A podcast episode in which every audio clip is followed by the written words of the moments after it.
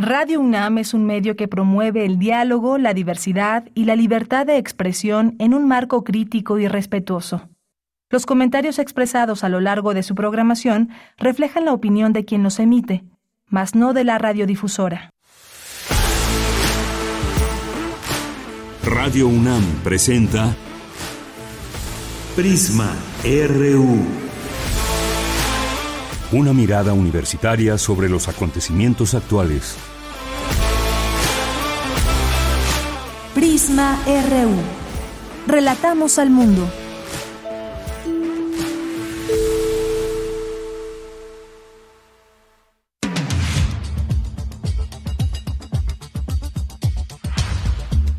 Una de la tarde con dos minutos, arrancamos Prisma RU en este día, martes 18 de abril del año 2023, como siempre con mucha información y aquí todo el equipo dispuesto para entregarle toda esta información del día de hoy. Y entre otras cosas, entre los temas universitarios y más, vamos a platicar hoy con la secretaria general del Sindicato Único de Trabajadores de Notimex, Adriana Urrea, para eh, conocer de cerca los acuerdos a los que se llegaron con el gobierno respecto a las liquidaciones de los trabajadores Vamos a también hablar más adelante con Sergio Faz, que nos presenta su libro Vendrá el Olvido, un libro que nos habla del duelo cuando se pierde una madre. Ya tendremos oportunidad de que nos platique sobre este libro y sobre los personajes que incluye. Vamos a tener también en nuestra segunda hora la participación de Fundación UNAM. En esta ocasión nos va a acompañar el doctor Jaime Urrutia Fukugauchi, consejero de Fundación UNAM martes de Consorcio Universidades por la Ciencia y jueves de documentales por TV UNAM. Nos va a hablar de todo esto aquí en este espacio. Tendremos la información nacional e internacional, tendremos poetas errantes, también hoy nos acompañará Tana Ramos. En literatura, Julieta García nos va a platicar sobre las actividades que habrá en la Fiesta del Libro y la Rosa por parte de la Dirección de Literatura y Fomento a la Lectura de la UNAM. Y Tamara Quirós nos tiene una entrevista con el escritor Felipe Garrido, miembro de la Academia Mexicana de la Lengua, sobre la colección Manuales, qué hay que saber de la historia de la lengua española, cómo se dice, qué significa y de dónde vendrá eso de... Así que no se la pierdan. Aquí todo el equipo, como les digo, a nombre de todos ellos soy de Yanira Morán y nuestras redes sociales para comunicarse con nosotros son arroba Prisma RU en Twitter y Prisma RU en Facebook. Y desde aquí, relatamos al mundo.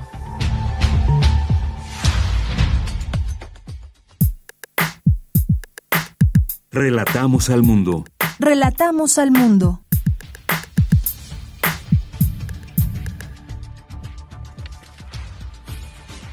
La una con cinco y en la información, en resumen, la información universitaria, presenta el doctor Christian Schollenkamp su informe de labores por su segundo periodo al frente del Centro de Ciencias Genómicas.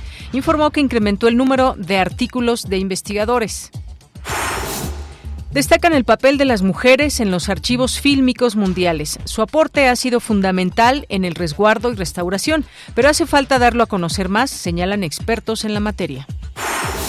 La Facultad de Derecho presenta el libro Combate a la Corrupción, una mirada desde las juventudes. En el Colegio Nacional rinden homenaje a David Huerta y presentan los poemarios Erectario de Eduardo Matos Moctezuma y Once de Sergio Raúl Arroyo. En la información nacional, el presidente Andrés Manuel López Obrador señaló que la información de la Secretaría de la Defensa Nacional y de la Secretaría de Marina se reservó porque son objeto de espionaje. Escuchemos al presidente.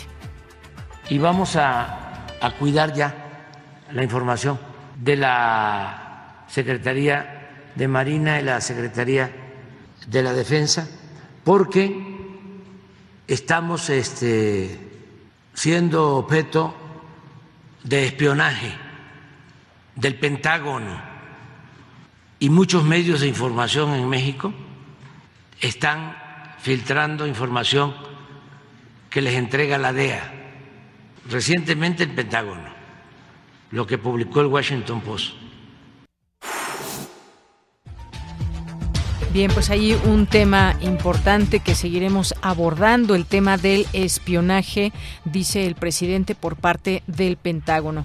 Y en la Ciudad de México y otros estados, mañana 19 de abril tendrá lugar el primer simulacro nacional, por lo que la alerta sísmica, no se asuste, sonará a las 11 de la mañana. La hipótesis es de un sismo magnitud 7.5 con epicentro en Puebla y Veracruz. Los presidentes de Rusia, Vladimir Putin, y de Ucrania, Volodymyr Zelensky, visitaron a sus tropas en la zona de combate. Agradeció su labor por defender su territorio y sus familias. En la reunión del G7, los países miembros reforzaron su compromiso con Ucrania. El ministro de Exteriores de Japón, Yoshimasa Hayashi, expresó su preocupación por la posibilidad de que la crisis de Ucrania se repita en el sudeste asiático. Hoy en la UNAM, ¿qué hacer? ¿Qué escuchar? ¿Y a dónde ir?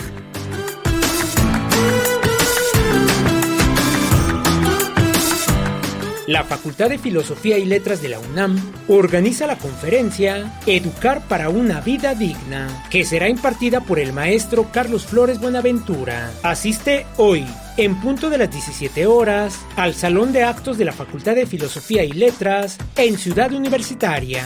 No olvides llevar tu cubrebocas. Como parte del segundo festival, Restaura Acción Ecoarqueológica del Parque Nacional Los Remedios, organizado por la Facultad de Estudios Superiores Acatlán, se llevará a cabo la mesa redonda El papel de la movilidad frente a la crisis climática. La cita es hoy, en punto de las 18 horas, en la unidad de seminarios del Centro de Educación Continua de la FES Acatlán. ¿Qué son? Y cómo se crean los colores, descúbrelo en la exposición temporal El conocimiento de lo invisible, donde además podrás conocer cómo el color ha demostrado ser un fenómeno físico, tecnológico, cultural y psicosocial cambiante.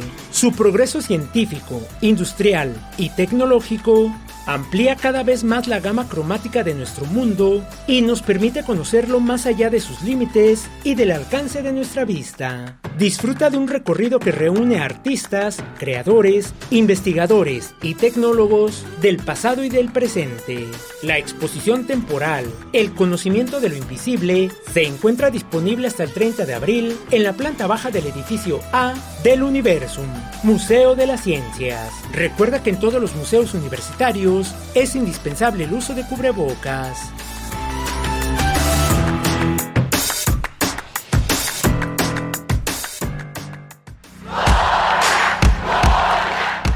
Campus RU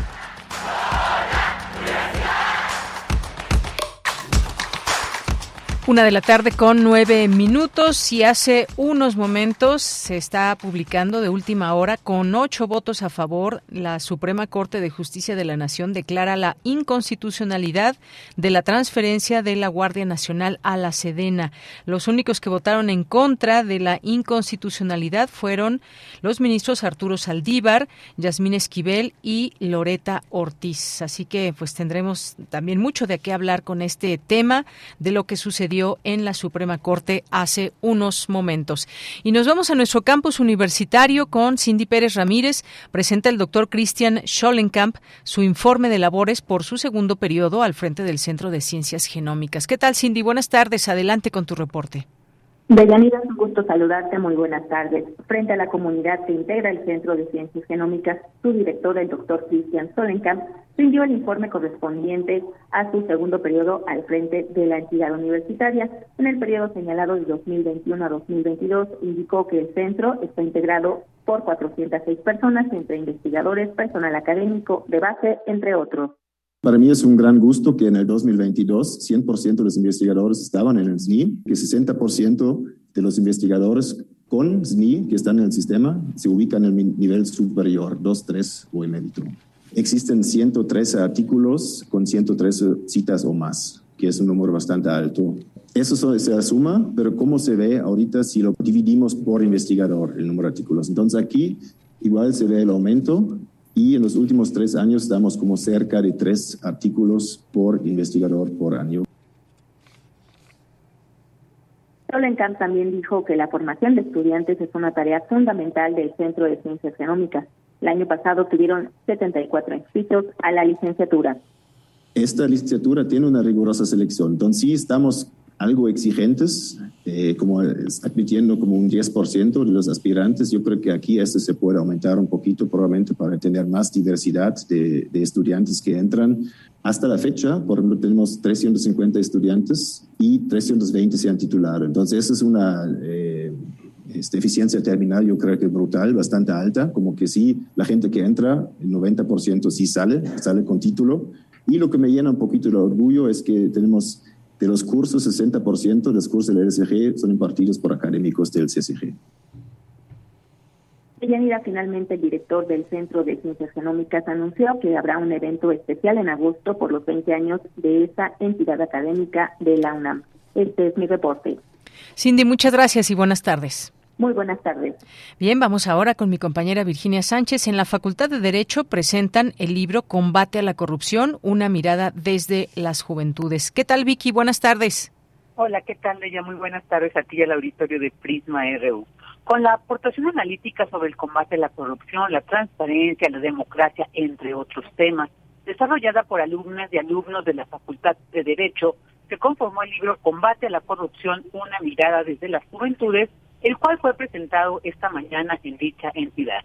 Durante la presentación de esta obra, Marco Antonio Sein Chávez, director del Seminario de Derecho Administrativo de la Facultad de Derecho, señaló que este libro es fundamental para el proyecto de dicho seminario y en él dijo se pueden ver materializadas muchas de las finalidades que persigue cualquier universidad. Escuchemos podemos ver la docencia, podemos ver cómo han aprendido todas las alumnas y todos los alumnos y cómo hoy pueden, tienen, son capaces de realizar una investigación del nivel que podemos tener en nuestras manos y también podemos empezar a difundir lo que es la cultura jurídica, la cultura democrática, la cultura de la transparencia y sobre todo la cultura de hacer las cosas bien. Por su parte, Aristides Rodrigo Guerrero García, comisionado presidente del Instituto de Transparencia, Acceso a la Información Pública, Protección de Datos Personales y Rendición de Cuentas de la Ciudad de México, detalló que en este libro se encuentra una visión de las juventudes que se puede aprovechar muy bien. Escuchemos una visión desde las juventudes que no tiene desperdicio. Hay artículos que hacen referencia al control de convencionalidad, que hacen referencia a los criterios de la Corte Interamericana de Derechos Humanos, en donde se han abordado casos tan interesantes relativos al combate a la corrupción y en algunos otros tantos se va mostrando la propia visión que van teniendo las juventudes respecto al combate a la corrupción. En algunas de ellas hace referencia al artículo sexto, apartado A de la Constitución, en otras tanto al artículo 113 y a la reforma constitucional de mayo del año 2015, en donde se logra instituir este sistema nacional anticorrupción. Incluso hay algunas voces que llegan a ser críticas y de eso se trata, de ser críticos, de imprimir esa energía para lograr tener una gran obra. En tanto, Julio César Bonilla Gutiérrez, comisionado ciudadano de este instituto ya señalado, dijo que esta obra representa uno de los signos y claves más importantes de la Universidad de la Nación, como es darle vida y poner en acción la palabra y el ejercicio directo de la vocación de las y los estudiantes de la gran comunidad universitaria. De ella, este es el reporte. Gracias, Vicky, y muy buenas tardes. Bien, nos vamos ahora con Dulce García. Destacan el papel de las mujeres en los archivos fílmicos mundiales. Adelante, Dulce, muy buenas tardes. Así es, Deyanira. Muy buenas tardes a ti al auditorio. Deyanira, en el marco del Congreso 2023 de la Federación Internacional de Archivos Fílmicos, esta instancia, en coordinación con la Filmoteca de la UNAM y la Cátedra Infar Berman en Cine y Teatro, eh, llevan a cabo el simposio Mujeres, Cine y Archivo Fílmico, en donde se discuten las formas en que el cine y los archivos fílmicos del siglo XXI de Yanira pueden promover la equidad de género. En su primer día de actividades, este simposio presentó la mesa de discusión Conservar el patrimonio fílmico, un diálogo en femenino, en donde Caroline Fournier, jefa del Departamento de Colección Fílmica de la Cineteca Suiza, habló de la importancia de notar de qué forma se está resguardando la historia del cine. Vamos a escucharla. Porque es muy importante la manera en que estamos relatando, contando la, historia. Y mm, hoy en día creemos que con las nuevas posibilidades de formación profesional, una nueva generación de archivistas ha podido aparecer Y tenemos la sensación que las líneas se están moviendo, no solo en cuanto al mayor número de mujeres trabajando en filmotecas, sino también gracias a un cambio de papeles que asumen, lo que tiene necesariamente un impacto en la manera de pensar y repensar las colecciones. En torno a tres ejes que nos parecen presentar la mayoría de las problemáticas. La invisibilidad, las funciones de las mujeres en los archivos y, en las colecciones y la igualdad. Deyanira eh, también estuvo presente en este encuentro Camille Bloch. Ella es archivista independiente y dijo que se contabilizaron los artículos de mujeres eh, participantes en el CIAP, publicados desde 1993, para saber qué tan activa había sido su participación. En este sentido, añadió que eh, en este contexto el Congreso resulta histórico. Vamos a escuchar por qué. Los datos son totalmente incompletos, pero sí dicen algo porque eh, es la presencia de mujeres, es la información comunicada por los archivos y muchas veces son mujeres con, en puestos de responsabilidad. Entonces pensamos, aunque incompleto, sí nos da un tipo de información y también nos da una idea, una imagen a nivel internacional.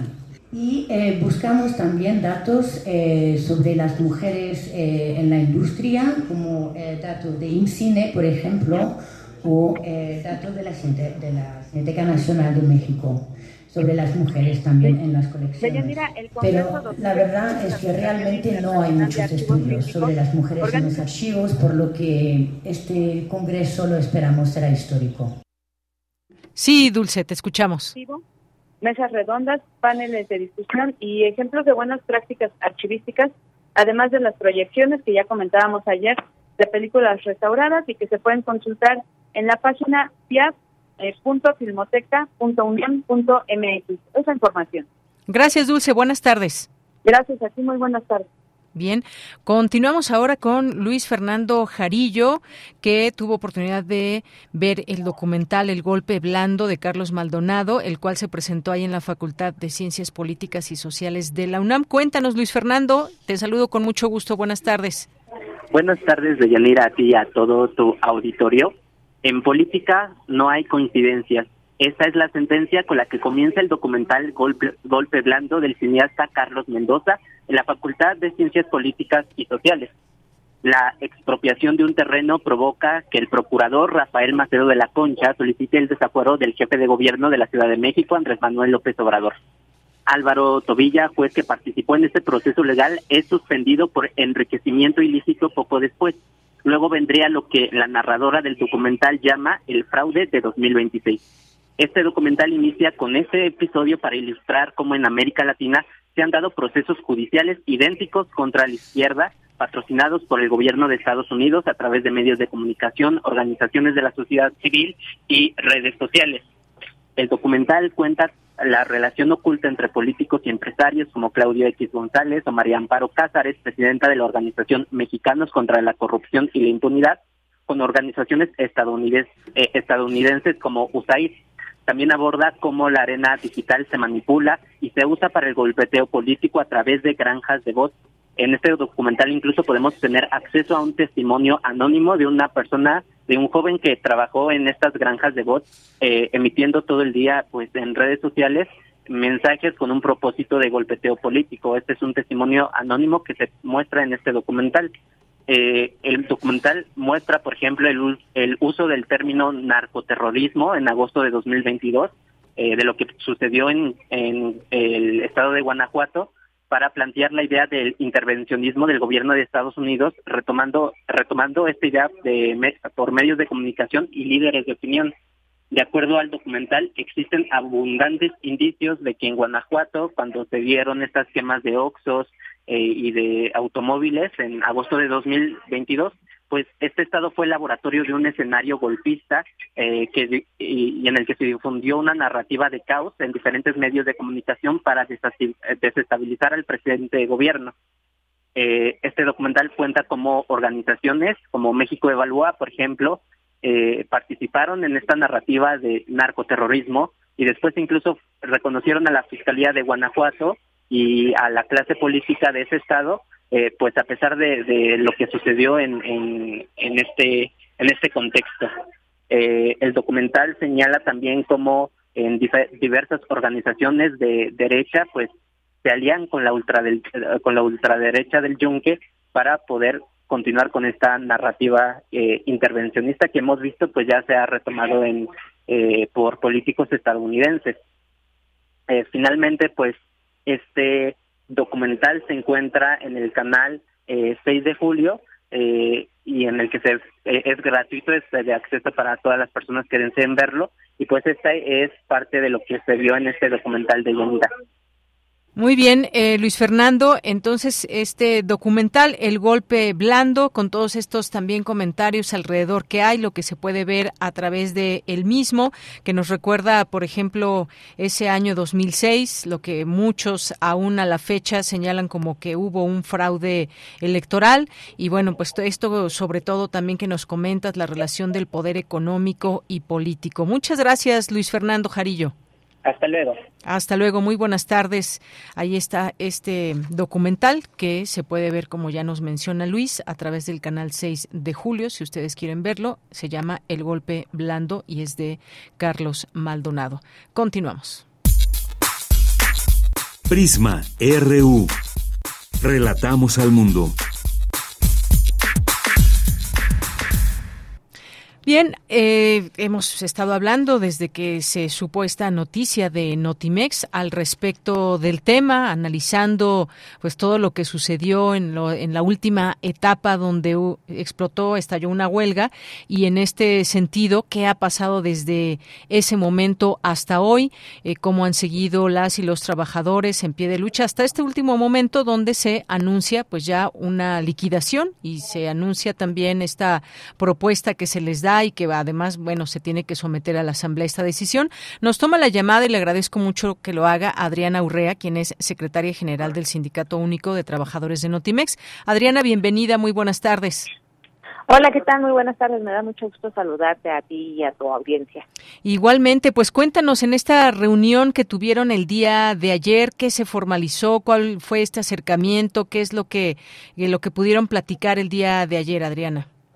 Pues mira, primeramente, eh, pues los funcionarios, eh, eh, decirte que en la reunión estuvieron el secretario Dan Augusto López, la secretaria Luisa María Alcalde y el vocero de la presidencia, Jesús Ramírez, quienes, digamos, formalmente hicieron este planteamiento de liquidación a las y los trabajadores, ¿no?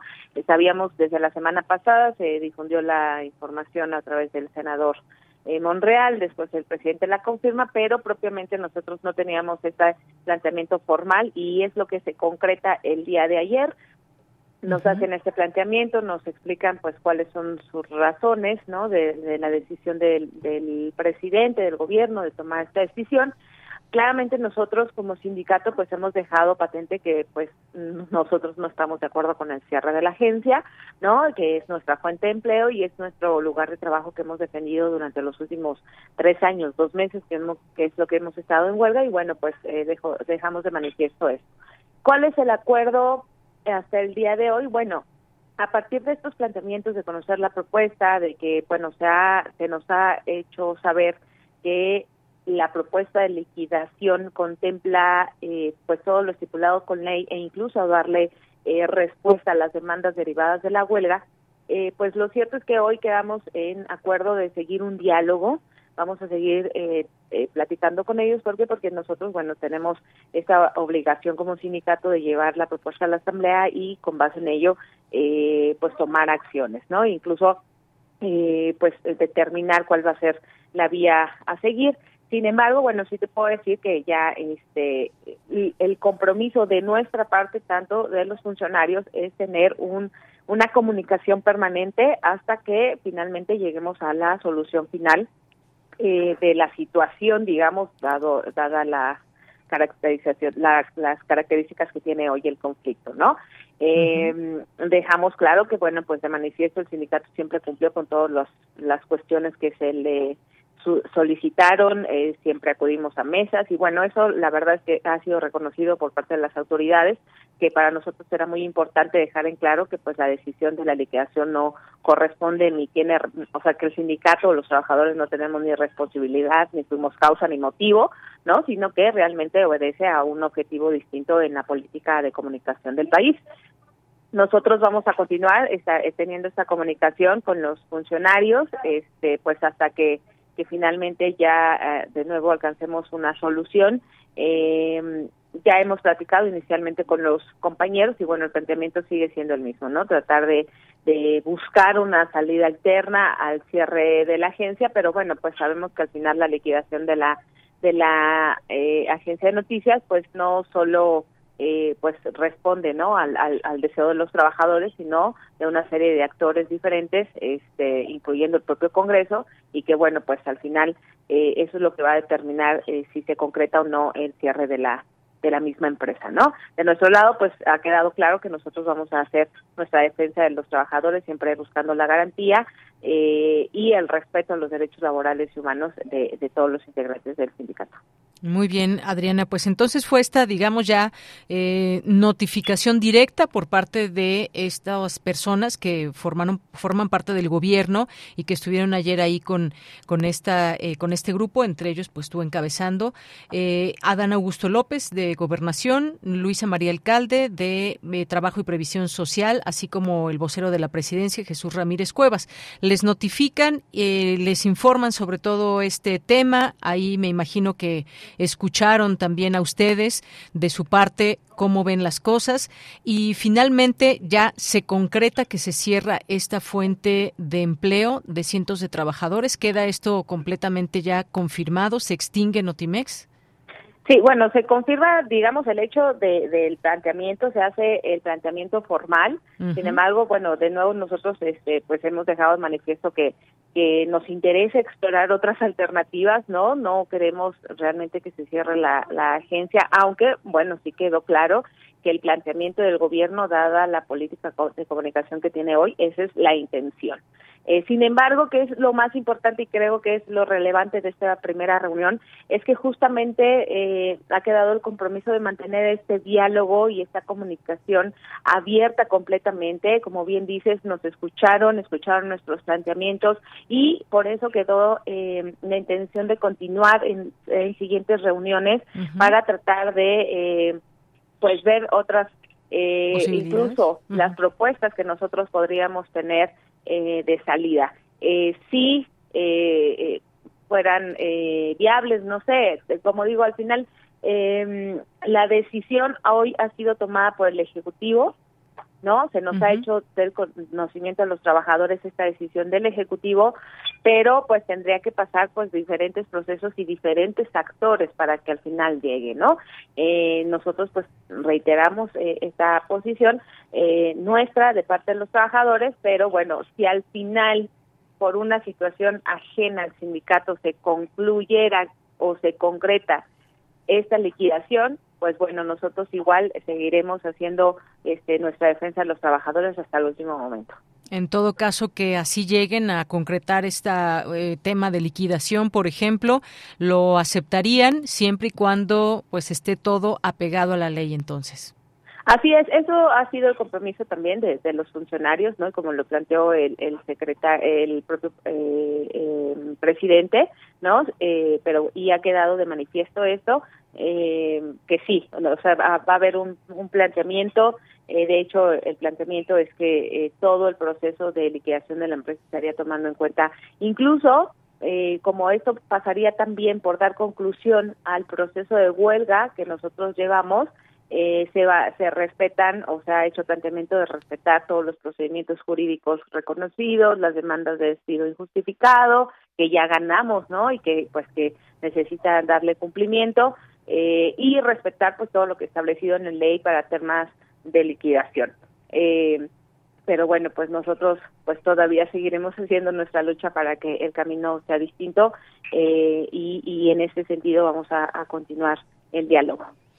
Bien, pues nos mantendremos atentos de este diálogo abierto y permanente del que se tomó parte ayer, de que se hizo este compromiso, vaya, de que esté abierto el gobierno y ustedes también reiterando esa postura de, pues, por la permanencia de la agencia de noticias. Si esto no es posible, pues ya vendrá este segundo momento como parte de un proceso que se sigue cuando es declarada una, en este caso, la agencia Notimex como, pues bueno, ya a su cierre y demás Había ha estado pues detenida todo este tiempo desde la llegada, recordar rápidamente de San Juana Martínez ahí a, Notimex y todos los conflictos que se dejaron ver y demás. No hubo una solución al respecto y bueno, pues finalmente tenemos esta noticia que hace unos días, como bien dices, dio a conocer el senador Ricardo Monreal, confirmada por el presidente y ahora pues este encuentro importante.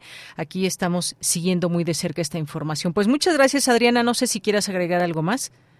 Eh, pues agradecerte mucho y bueno, pues decir que, que eh, bueno, para nosotros realmente fue un acto sorpresivo. Si bien no nos extrañaba este planteamiento, pues sí fue sorpresivo y pues bueno, pues hoy hacemos un llamado a todos los actores involucrados, ¿no? Recordar que es una agencia de noticias del Estado en donde pues no solo pasa por eh, el digamos la determinación del ejecutivo sino pues hacer un, llamado a todos los actores y a los propios colegas de los medios de comunicación a que eh, puedan manifestarse no sobre esta eh, pues este rechazo al cierre de la agencia dada la importancia que tiene hoy en estos tiempos cerrar un medio de comunicación público y bueno pues eh, que dejar claro que de nuestro lado pues siempre estaremos buscando que, la fuente de empleo eh, prevalezca y tratando de, de de tener las mejores condiciones también para los trabajadores. ¿Imaginaron en algún momento, Adriana, a lo largo de este conflicto que terminara así, a través de, bueno, esta información que dio a conocer el senador? ¿Imaginaron en algún momento que esto ya se veía venir o se guardaba pues la esperanza de que pudiera generarse algún tipo de solución al conflicto?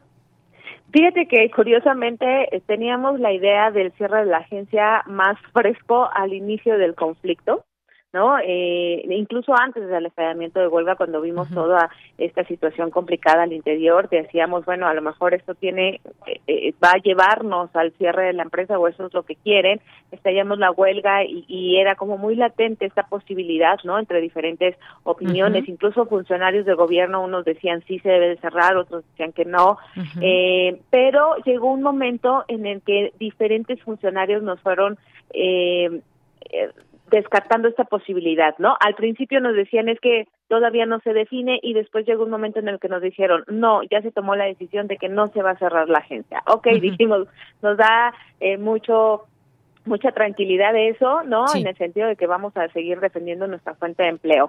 Conforme iban pasando, por uh -huh. ejemplo, tenemos tres años, veíamos eh, la llegada de los presupuestos y veíamos que iba contemplada Notimex, decíamos, esa es una buena señal para nosotros porque el gobierno la sigue uh -huh. contemplando, ¿no?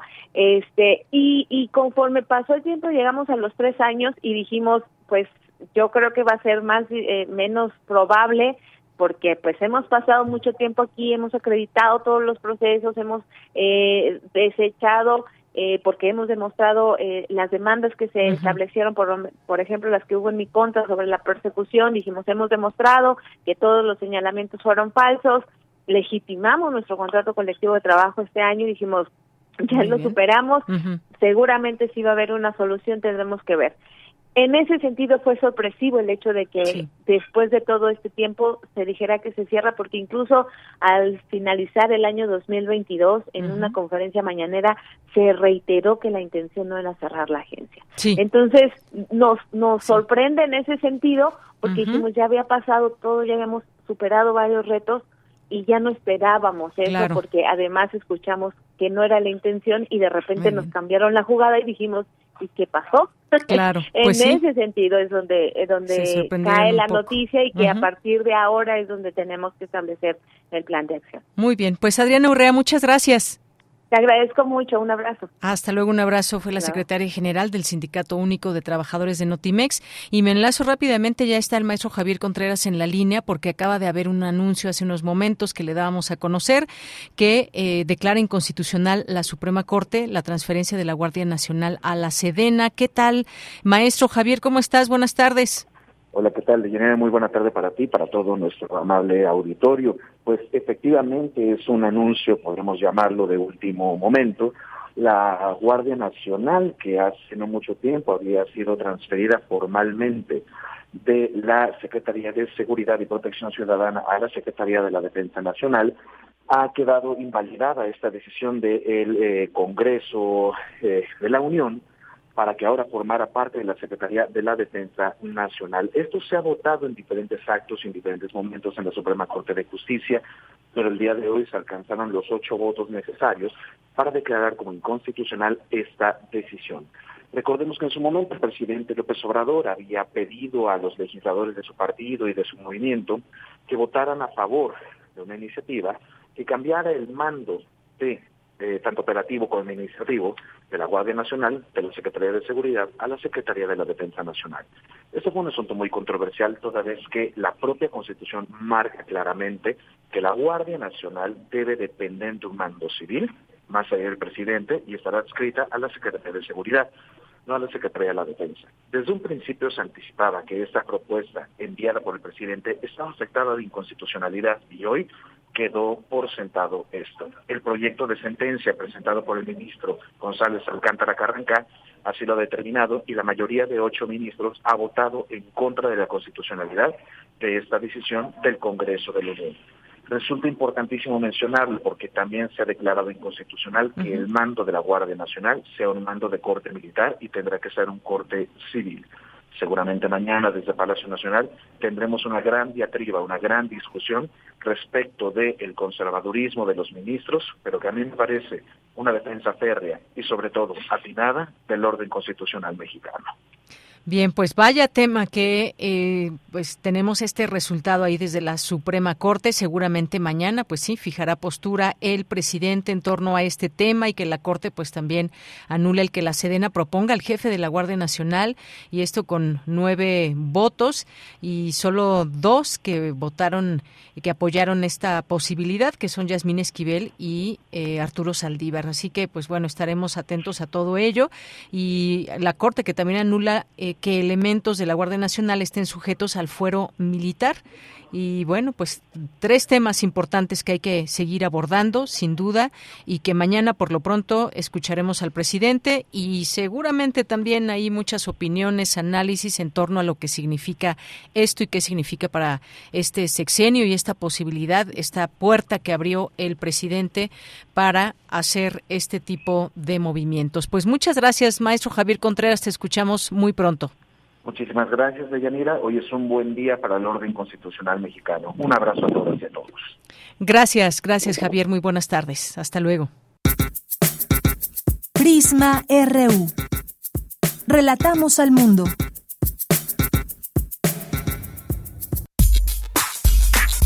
Prisma RU. Relatamos al mundo.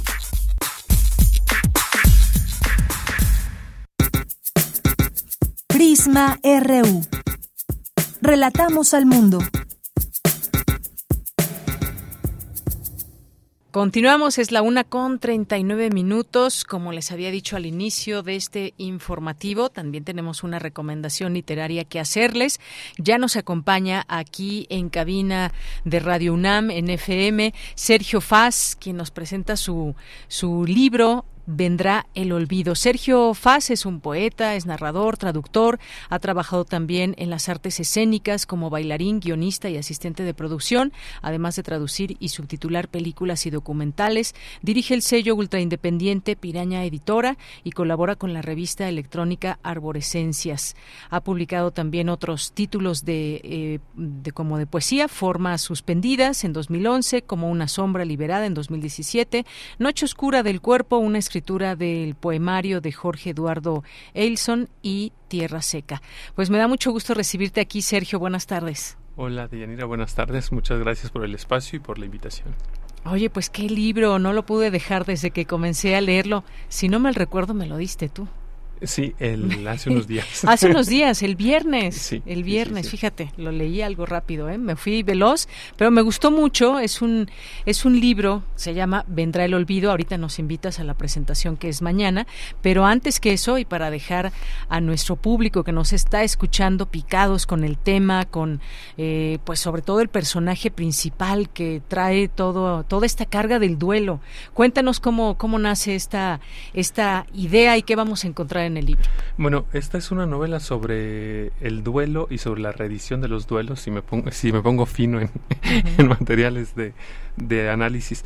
Eh, empieza sobre, bueno, yo empecé a escribir sobre el duelo por la muerte de mi madre, que fue en 2014, tomé unas notas en ese tiempo, las guardé, luego empecé, la, yo tenía la idea de voy a empezar así la novela en 2016 y no me gustó lo que tenía hecho, entonces lo guardé otra vez, salió hasta 2019 y empecé a escribir en diciembre de 2019, enero y ya en... Eh, febrero de 2020 empecé justamente en la Casa Universitaria del Libro de la UNAM un taller para, para, revisar la novela. Y empecé a revisarlo ahí con Roberto Frías y, y otros amigos que están en el taller. Algunos permanecemos en, en contacto y, y, bueno, ya de ahí salió la novela, ya era solo revisar y leer y leer. eh, y bueno, la novela trata sobre este personaje que se llama Eleuterio, que tiene 40 años, que cumple, en la novela cumple 40 años, eh, se murió su madre y le llaman para decirle que murió su madre, entonces él tiene que volver al rancho donde nació, en el noreste, es norte de San Luis Potosí, y a partir de ahí se desencadenan todos los recuerdos, todas las emociones, todo lo que vivió con su madre, con sus hermanos, pero sobre todo es el tema de la madre, la novela.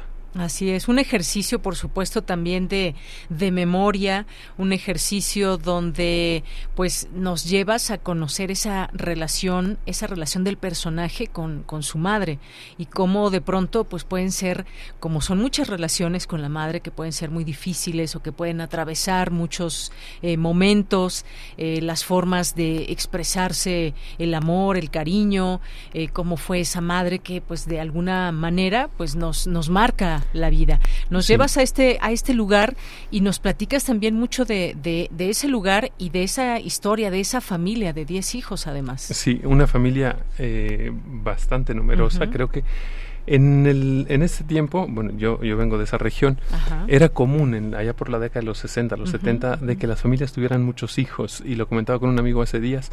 eh, más bien veían a los hijos como inversión, como mano de obra para trabajar en el campo. Entonces, eh, claro, una familia de 10 hijos y, y a veces pienso que, que las madres y los padres en esas regiones hacían todo lo posible eh, por, por dar lo que podían, por enseñar lo que podían. eh, y, y bueno, hacían a veces muy buen trabajo, eso puedo reconocerlo. Hacían muy buen trabajo al educar a los hijos, al enviarlos fuera, al, al echarlos, como digo ahí en una parte de la novela, como, como las hembras de los animales, las madres empujaban con el hocico a los hijos para que se fueran. Así es. Y, y nos llevas también de pronto en este ejercicio de memoria a cómo, cómo, cómo recuerda el personaje a su mamá cuando le informan que se va a morir, todo este trayecto de pronto cuando se va acercando al lugar, eh, eh, lo que pasa en la mente de alguien, ¿por qué no estuve ahí? ¿O por Sí. qué no estuve antes, en los momentos, quizás en que más lo necesitaba? Y se empieza a hacer todo un recuento de lo que fue esa relación con la madre, con los hermanos. Eh, nos dices también, no hay grandes momentos de felicidad para recordar juntos, solo las pequeñas alegrías de lo cotidiano, que finalmente también son parte de esa relación tan intensa que tenemos Sí. con la madre, ¿no? Sí, yo creo que a veces idealizamos el concepto de felicidad. Yo digo, el concepto de la felicidad es solo un anhelo, es algo que, que no va a existir. Eh, existe la alegría, la alegría de cuando recordamos lo que sucedió y nos da como ese pequeño saltito en el corazón. Eh, esa, es- esa es la alegría de, de recordar lo que, lo que vivimos juntos. Y, y la alegría llega inesperada, ¿no? Eh, no podemos planearla, es algo que te sorprende siempre. Cómo nos sorprende la enfermedad, cómo nos sorprende la muerte, cómo nos sorprenden todas las cosas cotidianas y, y que nos van a suceder. Exacto. Y además también eh, en esta novela me parece que haces una reflexión también de, de lo que esperan de pronto no- nuestros padres, ¿no? Sí. De, de- de nosotros, de nosotras como, como hijas, como hijos, qué esperan o cómo nos ven y de pronto también pues nos van empujando hacia donde creen que debemos ir, pero de, de pronto nuestro camino se abre y tenemos otras distintas opciones que a lo mejor no son las que eh, nuestra madre, nuestro padre espera Sí. para nosotros. ¿no? Eh, sí, hay una, una parte ahí en la novela eh, que me parece importante, que es cuando el personaje va a la ciudad, que es una ciudad pequeña, y ve la casa de Bernarda Alba con este grupo de, de teatreras que se llaman las teatreras, un- una compañía de mujeres que están presentando esta obra y, y entra en ese mundo que es el teatro, ¿no? ese mundo en el que los mismos actores se hablan con los nombres de los personajes, aunque sea, aunque sea un hombre, eh, eh, le hablan con el nombre de, de la Poncia, por ejemplo. Y, Y en ese momento él se da cuenta que se tiene que ir de esa casa para no acabar como la hija de Bernarda Alba, que ya todos sabemos el fin de la hija de Bernarda Alba.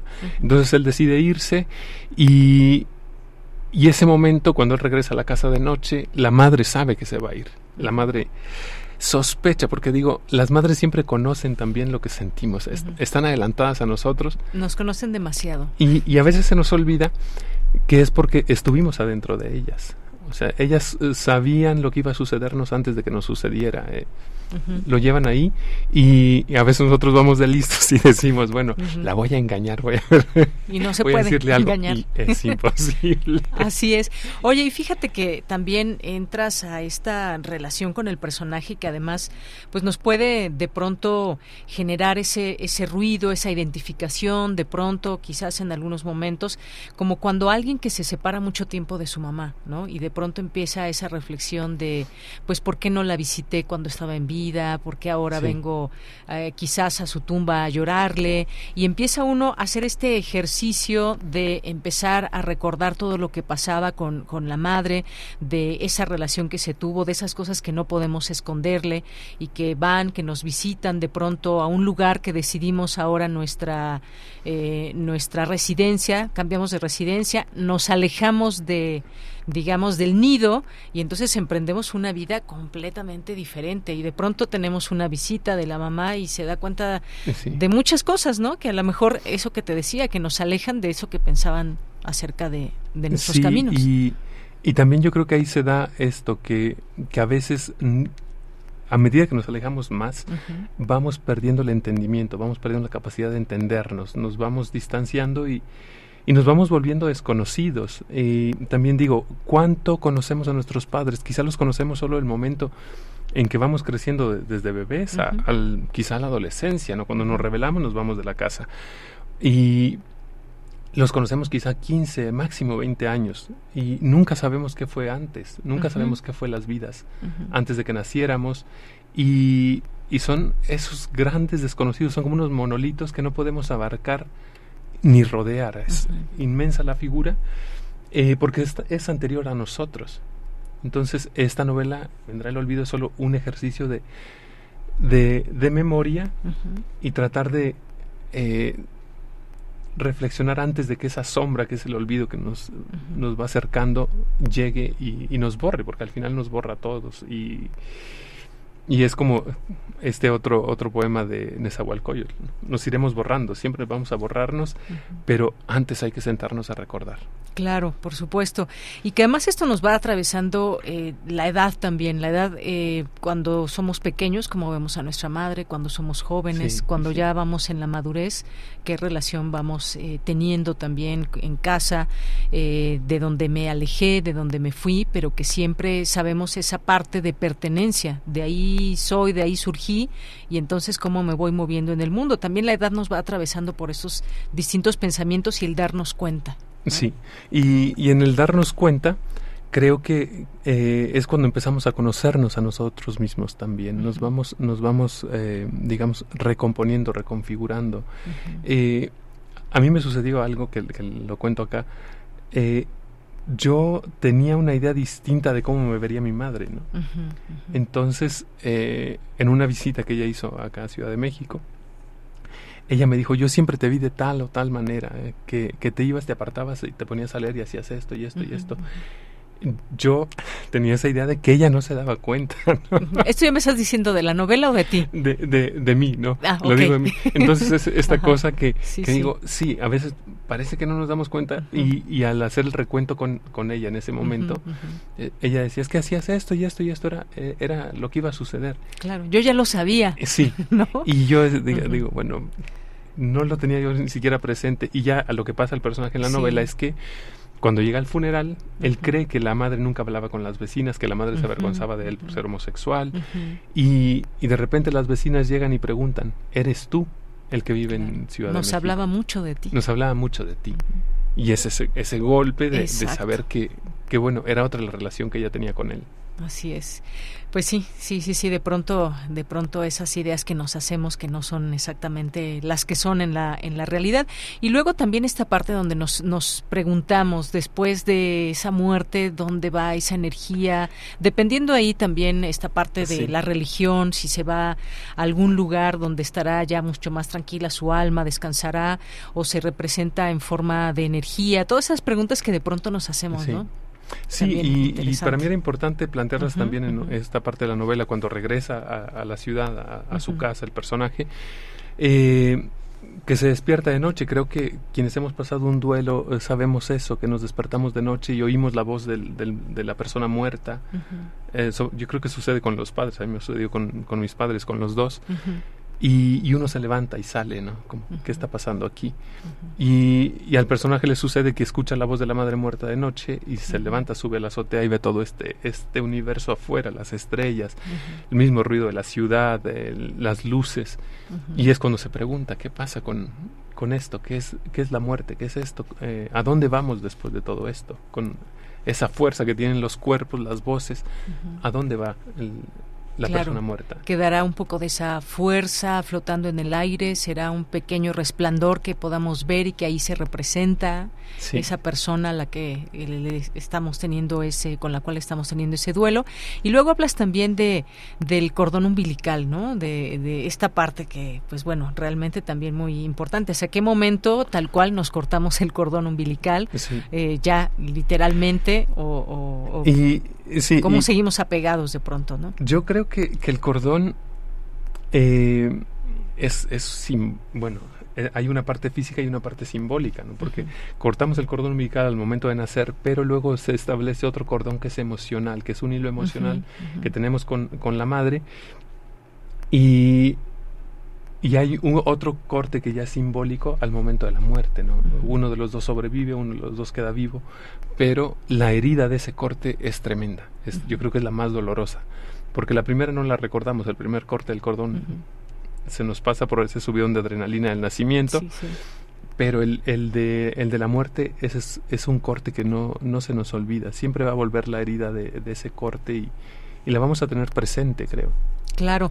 Oye, y la transformación del dolor también, cuando vamos, el primer impacto, cuando te informan de la muerte, cuando le informan al personaje de la muerte de su madre, y cómo después pues pasa por un proceso largo, puede ser, y demás, eso yo creo que ya depende de la vida de cada quien, pero aquí en el personaje llega, por ejemplo, hasta, hasta una terapeuta, hasta un psicólogo, ¿no? Que, que le ayuda también a olvidar, además le atraviesa una relación muy importante con otra persona, con un hombre, y que pues también ahí nos, nos llevas a otra historia también muy interesante. Sí, y, esto lo, lo hice en especial porque cuando estaba yendo a terapia, que fue cuando empecé a, ya trabajar un poco en 2016 la novela, eh, me hablaba la terapeuta siempre de la redición del duelo y decía, bueno, si hubo una ruptura en, en, la, en la pareja eh, posterior a la muerte, va a volver el duelo por la muerte, ¿no? y, y, el caso del personaje... Eh, empieza haciendo el recuento. Cuando cuando muere la madre recuerda el duelo de haber perdido la salud por VIH ¿no? por contraer el VIH y, y, entonces es una reedición de duelos lo que le sucede a este personaje. En, en medio de estos duelos está el de la madre por la muerte de la madre. Y, y creo que también eso es importante reconocerlo. Cuando pasamos por una situación de, de, de falta de salud o que perdemos lo que creemos el estado de salud eh, lo sufrimos mucho, creemos que nos vamos a morir, creemos que, que nos va a suceder lo peor. Y, y, también es pasajero, ¿no? La enfermedad suele ser pasajera, es un, un, periodo que tenemos que transitar, que puede ser muy doloroso desde luego, pero tenemos que aprender a vivir con eso y, y sanarlo de la manera que sanamos la muerte. Claro, así es. Oye, y mañana, mañana tienes ya presentación de este libro. Me gustaría que quienes nos están escuchando te puedan acompañar, que adquieran uno de estos libros que se los recomendamos. Cuéntanos, invítanos, por favor. Bueno, eh, vamos a presentar esta novela mañana en la Casa Universitaria del Libro, en Colonia Roma Norte, la esquina de Orizaba y Puebla está súper bien ubicada para que todo el mundo llegue. muy bonito eh, lugar además. A las 7 de la noche y me acompañan Roberto Frías, que, que fue el, que dirigió el, taller para revisar la novela, y Lauro Longoria, que es actor. Él va a hacer la lectura dramatizada. Eh, bueno, la novela fue editada en Perú. Eh, la edición es peruana, la hizo Editoriales Gafas Moradas. Gafas Moradas, una editorial dedicada a temas de feminismo y género, es, todo lo que ellos trabajan. Eh, y bueno, la novela llegó por uh, azares a la editora, eh, Lisbeth Alvarado, en la FIL de Guadalajara de 2021. Yo le había mandado muchos concursos y toda la novela del 20 al 21 y no quedó ninguno. Entonces se la mandé luego a una amiga y, ella se la presentó en Guadalajara, pero, pero como, como mira, tengo esto, léelo. Y, me escribió, me dijo que le había gustado mucho la novela, que la quería publicar. Porque no tenía novela todavía en, la editorial eh, con, con, el tema con el tema gay en, en la pues colección. y dije, bueno, pues perfecto, ahí entra la novela. Y, y ha sido un trabajo muy, muy, muy placentero estar con ellos, con gafas moradas o con ellas. y, y ahora aquí estamos en México, la pueden encontrar y pedir en línea en gonville.com.mx, ya hice un comercial. Está bien. O la pueden adquirir mañana también en la Casa Universitaria del Libro. Bueno, pues no se la pierdan. De pronto creo que eh, pues esto puede atravesar a muchas personas que ya han vivido un duelo, que es muy importante como es el de la madre, o quienes eh, pues nos enfrentaremos en algún momento a una situación donde perdamos a un padre, una madre o a quien sea, ¿no? y, estas reflexiones que haces, estos ejercicios de, de, memoria, también nos traes aquí algunos, algunos poemas de algunos autores que acompañan el libro, eso me gustó mucho también. Sí, eh, yo creo que era importante, eh, a medida que iba escribiendo, iba recordando algunos, algunos poemas que ya tenía marcados desde antes de que sucediera la muerte de mi madre. Otros aparecieron como el de Sonia Chocrón, esta poeta venezolana que habla de su madre como un fantasma que atraviesa la casa, ¿no? Eh, el de Carlos Drummond de Andrade, que es para siempre, dice que las madres no mueren nunca. Sí. Y, ¿Puedo leer un poquito de esa parte? Eh, sí, sí. Bueno, eh, dice, me cuesta, me cuesta concebir la idea de una madre infinita, una madre que se queda siempre al lado de su hijo como imagen perpetua de una tarjeta postal o una fotografía, ¿no? Y luego también, por ejemplo, citas a Cesare Pavese, Sí. al, inicio, muy al inicio. Tú sabes italiano. Sí, eh, Cesare Pavese, este poema de, de, de Pavese, que es eh, Vendrá la muerte, eh, que dice, vendrá la muerte y tendrá tus ojos, esa muerte que, que nos acompaña de la mañana a la tarde, insomne, sorda, como un viejo remordimiento o un vicio absurdo. Tus ojos serán una palabra vana, un grito callado, un silencio. Ni más ni menos. ¿Qué tal? Bueno, pues muchas gracias, Sergio Faz, por venir aquí a Radio UNAM, a este programa Prisma RU. Dejamos ahí esta invitación para que te acompañen el día de mañana, eh, que puedan estar en esta presentación. De nueva cuenta, es a las 19 horas. A las 19 horas en la Casa Universitaria del Libro, en Colonia Roma Norte, Orizaba y Puebla. Muy bien, perfecto. Ya después se pueden ir ahí al restaurante del lado, a la ah, cova. Es, el clásico ir al lado. El clásico, ¿verdad? Bueno, pues muchísimas gracias. Gracias por venir, por presentarnos este libro, permitirme también a mí leer todas estas historias dentro de esta gran historia de que, que comienza con este duelo por la pérdida de la madre de este personaje. Pues muchísimas gracias, Sergio Faz. Muchas gracias a ti, Deyanira, por el espacio, por la invitación y hasta mañana quienes vengan con nosotros. Claro que sí. Bueno, pues por lo pronto nos vamos a un corte, regresamos a la segunda hora de Prisma RU. Prisma RU. Relatamos al mundo.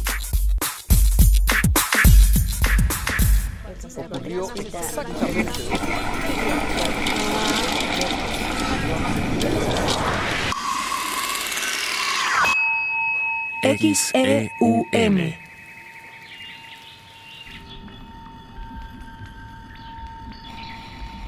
Radio UNAM.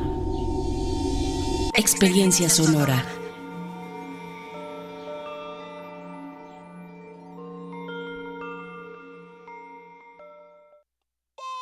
Entre el bolero y la ciencia ficción, atestiguas el fin del mundo en cámara lenta. No haces nada porque no te queda de otra. Eliges la falsa noción del espacio para hacer como que no te das cuenta de que estás en una jaula, por razones que inventó alguien más haces efectivo el cheque de tu existencia. Un vale para una vida de idas a la escuela, al trabajo, a la tumba. Tantos años de resistencia para llegar a ninguna parte, a la misma estación, a la misma cabina, resistiendo todavía. Sálvense ustedes con Raquel Miserachi. Todos los martes de 10 a 11 pm por resistencia modulada. Radio UNAM. Experiencia sonora. Un medio ambiente sano es un derecho. Necesitamos áreas verdes y servicios de limpia iguales para todas y todos. El acceso al agua potable tiene que ser equitativo sin distinciones. Eso es lo justo. En el Partido Verde trabajamos a favor de la justicia ambiental. Por eso hemos propuesto y logrado el 90% de las leyes ambientales y de protección a los animales de nuestro país. Y seguiremos trabajando por el derecho a un medio ambiente sano. Juntos podemos lograr un México más justo y más verde. Partido Verde. ¿Qué buscabas, Linda? ¿Te puedo refrescar? No, tiene mucha azúcar que causa obesidad y diabetes. Los alimentos saludables te damos vitaminas y minerales para fortalecer tu cuerpo. Estamos al 2 por 1 Yo y galletas sabor chocolate. Uy, está lleno de calorías. Que se convierten en grasa, que provoca obesidad y hasta cáncer. Yo me quedo con ustedes. Con tanto sello, hace daño. Checa el etiquetado y elige alimentos saludables. Secretaría de Gobernación. Un Estado debe organizar, ayudar y proveer. Cuando un Estado es fallido, lo único que queda es el control. El control a cualquier costo.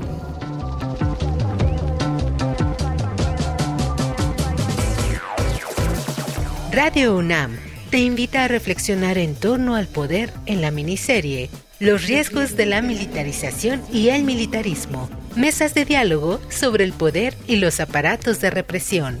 Todos los sábados de abril a las 14 horas por el 96.1 de FM y a las 11.30 horas por el 860 de AM. Antes de que el miedo nos haga ceder, que el conocimiento nos salve. Radio UNAM, Experiencia Sonora.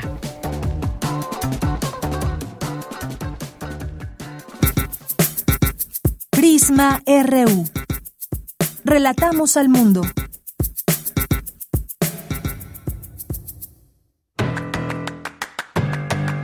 Mañana en la UNAM, ¿qué hacer?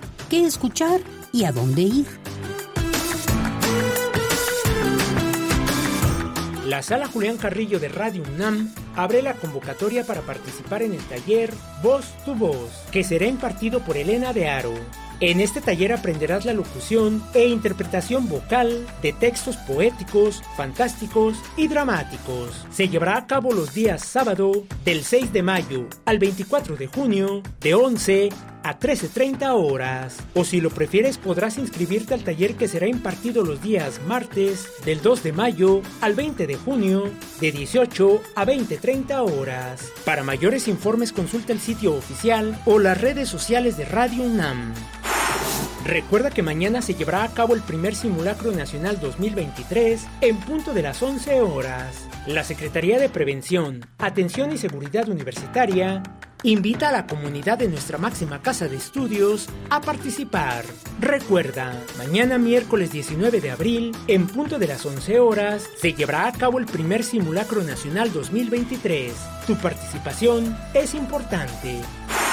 Como parte de las actividades de la Fiesta del Libro y la Rosa 2023, se llevará a cabo la presentación del libro Reescrituras Tecnológicas, Imaginar otros territorios. Se contará con la participación de Tania Edu, Jimena Atristain, Livia Brenda y Eugenio Tiselli. La presentación del libro Reescrituras Tecnológicas, Imaginar otros territorios se llevará a cabo el próximo viernes 21 de abril en punto de las 13 horas. Consulta la programación completa de la Fiesta del Libro y la Rosa 2023 que se encuentra disponible en el sitio oficial fiesta del libro y la rosa.unam.mx diagonal programa. No olvides llevar tu cubrebocas. Para Prisma RU, Daniel Olivares Aranda.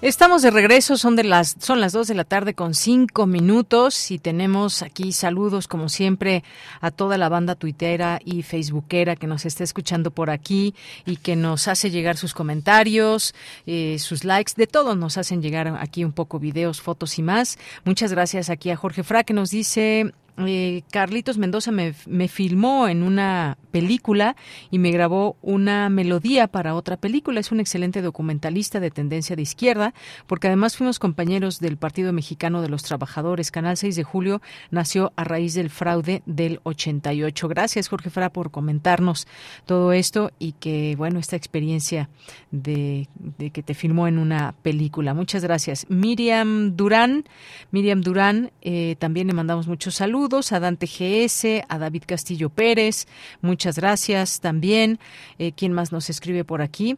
Gracias a Jorge Morán Guzmán. Nos dice, en relación al libro, vendrá el olvido. Si hay algo peor que la muerte, es el olvido. Así es, Jorge. Muchas gracias por aquí estar siempre presente. En relación a los archivos fílmicos, en donde se resguardan los archivos digitales y educativos y memoria social y política.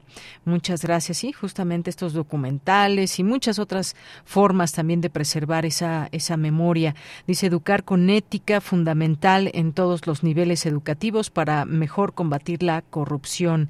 Gracias. Sergio Rivas nos dice, no, no sorprende que el presidente de la República cierre la agencia, igual que se cierra AMSA y Aeronaves de México en 1988, y no olvidar Luz y Fuerza, igual de neoliberal y autoritario de lo que siempre critica. Deseo suerte a los trabajadores. Gracias, Sergio Rivas, por eh, enviarnos este comentario, aquí leído al aire. César Soto, la resolución del gobierno federal para extinguir la agencia Notimex deberá emitirla en un acto administrativo y comunicado en el periódico oficial en términos de la ley. Deberá liquidarse prestaciones laborales eh, a trabajadores y empleados. Gracias, César, aquí con también su visión de eh, el tema laboral.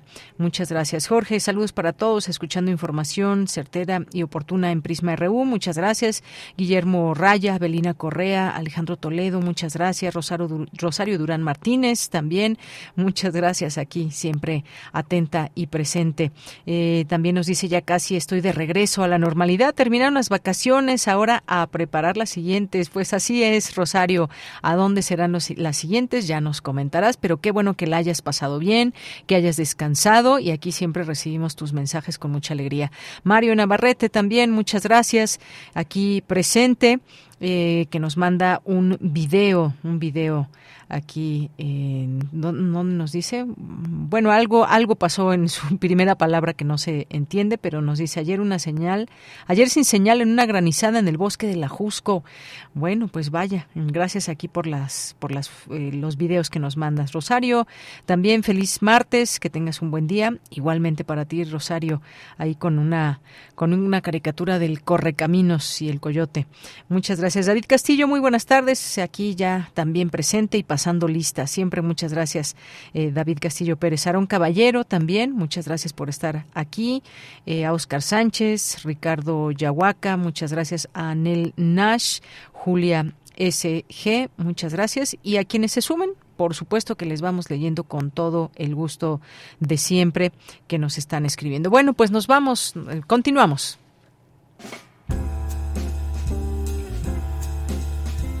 Fundación UNAM.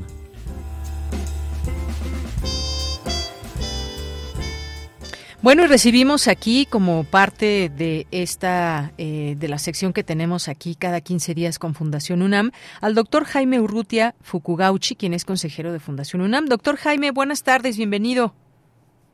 Eh, buenas tardes y muchas gracias. Es un placer estar con ustedes en el programa. El placer también es nuestro. Y pues, doctor, platíquenos hoy qué nos va a comentar martes de Consorcio Universidades por la Ciencia, jueves de documentales por TV UNAM. Cuéntenos, por favor.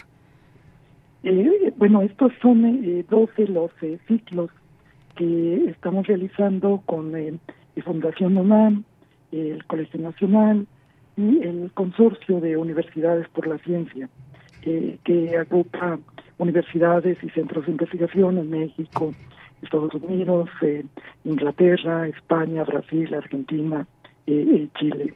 Y eh, los ciclos incluyen diferentes temas. los martes tenemos conferencias de investigación y los jueves documentales de divulgación científica que tienen además un panel de especialistas que nos eh, comentan y nos ponen al día, nos actualizan eh, sobre las eh, investigaciones. Muy bien, bueno, pues esto que podemos ver a través de eh, a través de TV UNAM. Ahora platíquenos un poco también de estas eh, temáticas, los horarios en los que se puede se puede tener esta información, doctor. Bueno, los eh, martes y de hecho acabamos hace un rato de, tener una de las conferencias. son a las 12 del día para permitir que se conecten y participen estudiantes y colegas en Europa y también eh, este hacia parte de eh, bueno eh, California California y demás. Y los eh, las conferencias se caracterizan por presentar investigaciones que están en desarrollo. Esa es la parte que ha sido muy interesante y que abre oportunidades de colaboración que es eh, parte de las eh, prioridades de, Fundación eh, UNAM y, y, bueno la forma también en que pues que realiza la, la, investigación con la colaboración y las discusiones sobre los nuevos hallazgos y nuevos descubrimientos.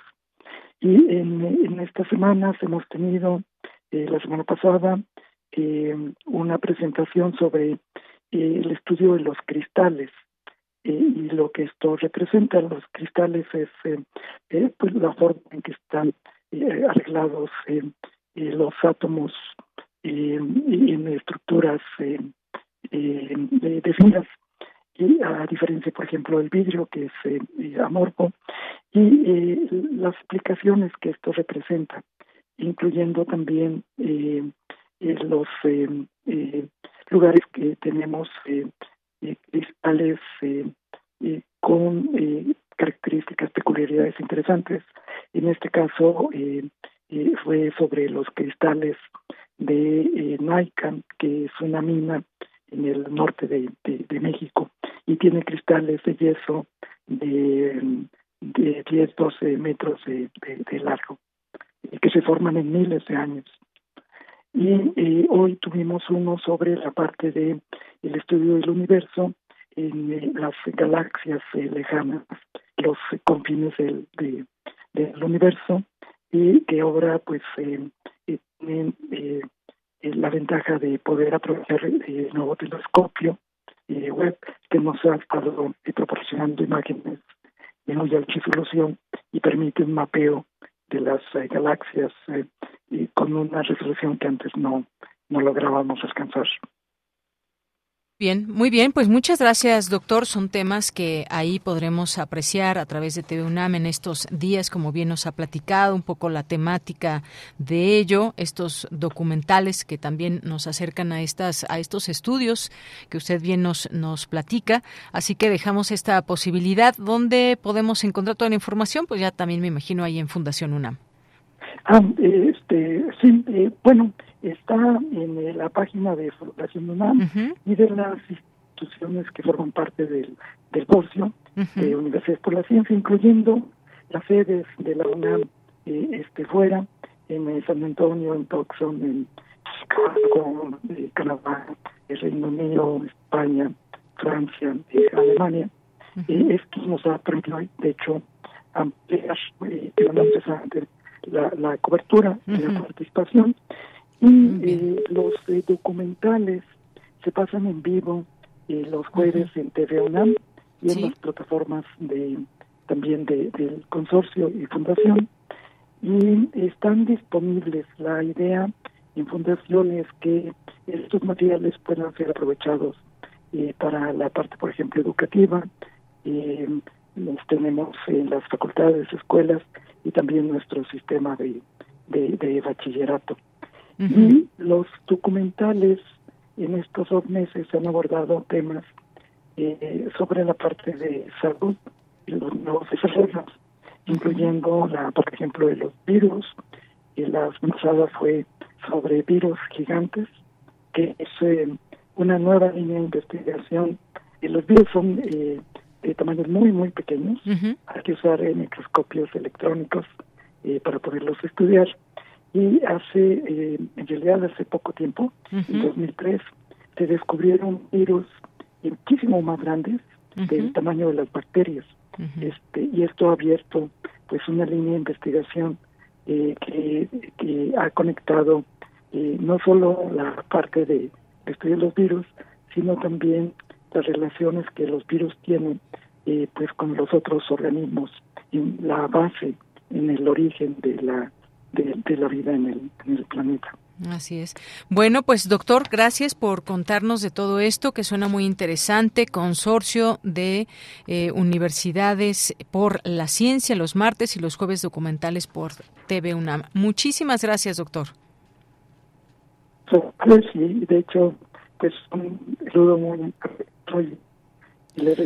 bueno, ya, eh, ya no lo logramos escuchar bien al doctor, pero nos despedimos. Muchas gracias al doctor Jaime Urrutia Fukugauchi, consejero de Fundación UNAM. Continuamos. Nacional RU. Bien, en los temas nacionales se clasificará información de Sedena y Semar por espionaje de Estados Unidos, dice el presidente López Obrador, que acusó que las Fuerzas Armadas mexicanas están siendo objeto de espionaje por parte del Pentágono de Estados Unidos y ante ello advirtió que por seguridad nacional se clasificará toda la información de las Secretarías de la Defensa Nacional y de la Marina. Descartó además que el ejército haya incurrido en espionaje de activistas por derechos humanos y que solo se hace trabajo de inteligencia. En quienes se tiene información estarían vinculados a grupos o personas relacionadas con actividades ilícitas. El mandatario federal acusó al Pentágono de haber filtrado información sobre supuestas diferencias entre la Marina y el Ejército al diario The Washington Post.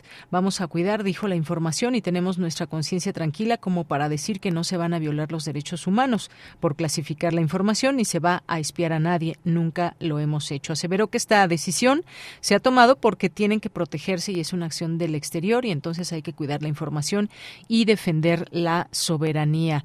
En otra información también, bueno, pues como parte de todo esto, también eh, pues menciona que bueno, ya más bien en otro tema, ayer le comentábamos de estas reuniones, hoy, ayer y hoy, donde hay algunos personajes de la política que se han en algún momento hecho muy visibles o han mostrado sus intenciones de ser candidatas o candidatos a algún cargo público en su momento y que esto estuvo encabezado ayer y hoy por Claudio X González y algunos políticos de oposición al gobierno.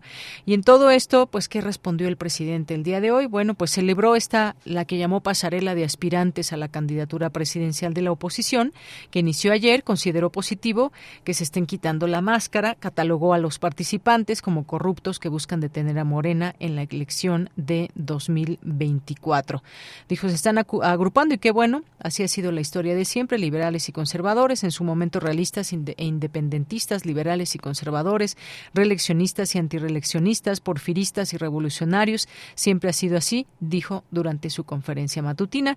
Esto, pues cuando se le preguntó por parte de algún medio sobre el foro convocado por la organización Unidos de Claudio X González, en el que prácticamente en el que prácticamente nueve, nueve aspirantes presidenciales de los partidos Acción Nacional, Revolucionario Institucional y de la Revolución Democrática, con otros cuatro programados para el día de hoy, siendo que las intervenciones de ayer eh, versaron sobre frenar a Morena en la elección presidencial de 2024.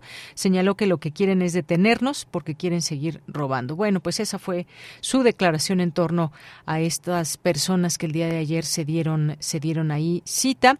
También en otra, en otro tema, pues pide al Congreso sustituir al INAI por otra institución. Siempre he dicho que es un cero a la izquierda, pues eh, para muchos puede ser muy grave todo esto. Como nació el INAI hay que también recordarlo que eh, se ha ganado por parte de la ciudadanía con ese Instituto Nacional de Transparencia, acceso a la información y protección de datos personales, ahí donde pues el presidente López Obrador pide ahora al Congreso de la Unión sustituir el organismo autónomo por otro que ya esté en funcionamiento. Bueno, pues muchas cosas que hablar, que decir también de este tema, por supuesto, que seguiremos ahí conversando. Al ser cuestionado también sobre el audio, eh, el audio filtrado, en el que el secretario de Gobernación, Adán Augusto, dice tener instrucciones para dejar inoperante al INAI, el presidente respondió que siempre ha sostenido lo mismo y que si hacen un análisis de las conferencias, siempre ha dicho que el instituto es un cero a la izquierda. Bueno, ahí seguiremos con el tema. Y por último, también... Eh, algo que menciona el propio subsecretario de Salud Hugo López Gatel, reconoce el problema problema de salud pública por consumo de metanfetaminas en el país. Reconoció este incremento y que significa un problema de salud pública, ante lo cual el presidente refrendó su planteamiento de revertir el uso de drogas como parte, refrendó su planteamiento de prevenir el uso de drogas como parte de la estrategia de seguridad. Dijo eh, que las metanfetaminas a lo largo de años recientes empezaron a ocupar el principal lugar, lugar de droga como alto impacto entre las distintas drogas. Hoy su superando incluso al alcohol, dijo López Gatel en conferencia matutina al reconocer que aquí sí tenemos un importante problema de salud pública y desde hace varios años prácticamente todo el uso de metanfetaminas que es ilegal dijo al recordar que incluso se ha cuestionado su implementación como parte de tratamientos psiquiátricos además de indicar que en México existe una gran disponibilidad para la producción local para la oferta local y desde luego empujado empujando y estimulando el consumo bueno pues ayer hablábamos de esta de esta campaña nacional antidrogas en nuestro país. Vamos a ver en un futuro que resultados tiene para prevenir el uso de las drogas. Bien, continuamos y nos vamos ahora con la información de mi compañera Cristina Godínez. Rinden homenaje a David Huerta y presentan los libros Erectario y Once. Adelante, Cristina. Buenas tardes, Deyanira. Un saludo para ti y para el auditorio de Prisma RU. En el Colegio Nacional tuvo lugar este evento dedicado al poeta y Premio Nacional de Ciencias y Artes en Lingüística y Literatura, quien falleció el pasado 3 de octubre. En el acto, el arqueólogo Eduardo Matos Moctezuma habló de su amistad con David Huerta y de la importancia del poeta en la edición de libros. David, quien fue en realidad el eje rector de lo que hoy vamos a presentar. Pensamos, tanto Sergio Raúl Arroyo como yo, que valía la pena muchísimo poder congregarnos hoy aquí para recordar a David y ver cómo él influyó de una manera definitiva para poder tener a la mano los dos libros que hoy presentamos. La escritora Verónica Murguía, esposa de David Huerta, señaló que su ausencia nos deja un poco más huérfanos. Además, la ocasión que los congrega tiene que ver con la aparición de dos poemarios. Que David se podría decir que inventó un poco que es un sello que existe gracias a la colaboración con un taller legendario de edición e impresión, que es el taller Martín Pescador, encabezado por Juan Pasco. La historia es breve y bonita. David siempre admiró el trabajo tipográfico de Juan Pasco, porque para él el objeto más importante de todos los objetos que nos rodean es un libro el transmisor de cultura más perfecto. Como dice Humberto Eco, es uno de esos inventos que no puede ser mejorado, como la cuchara. Eh, la cuchara es perfecta en su sencillez. El libro es perfecto en la suya. Por su parte, Sergio Raúl Arroyo comentó que David Huerta fue uno de los que impulsó su carrera literaria.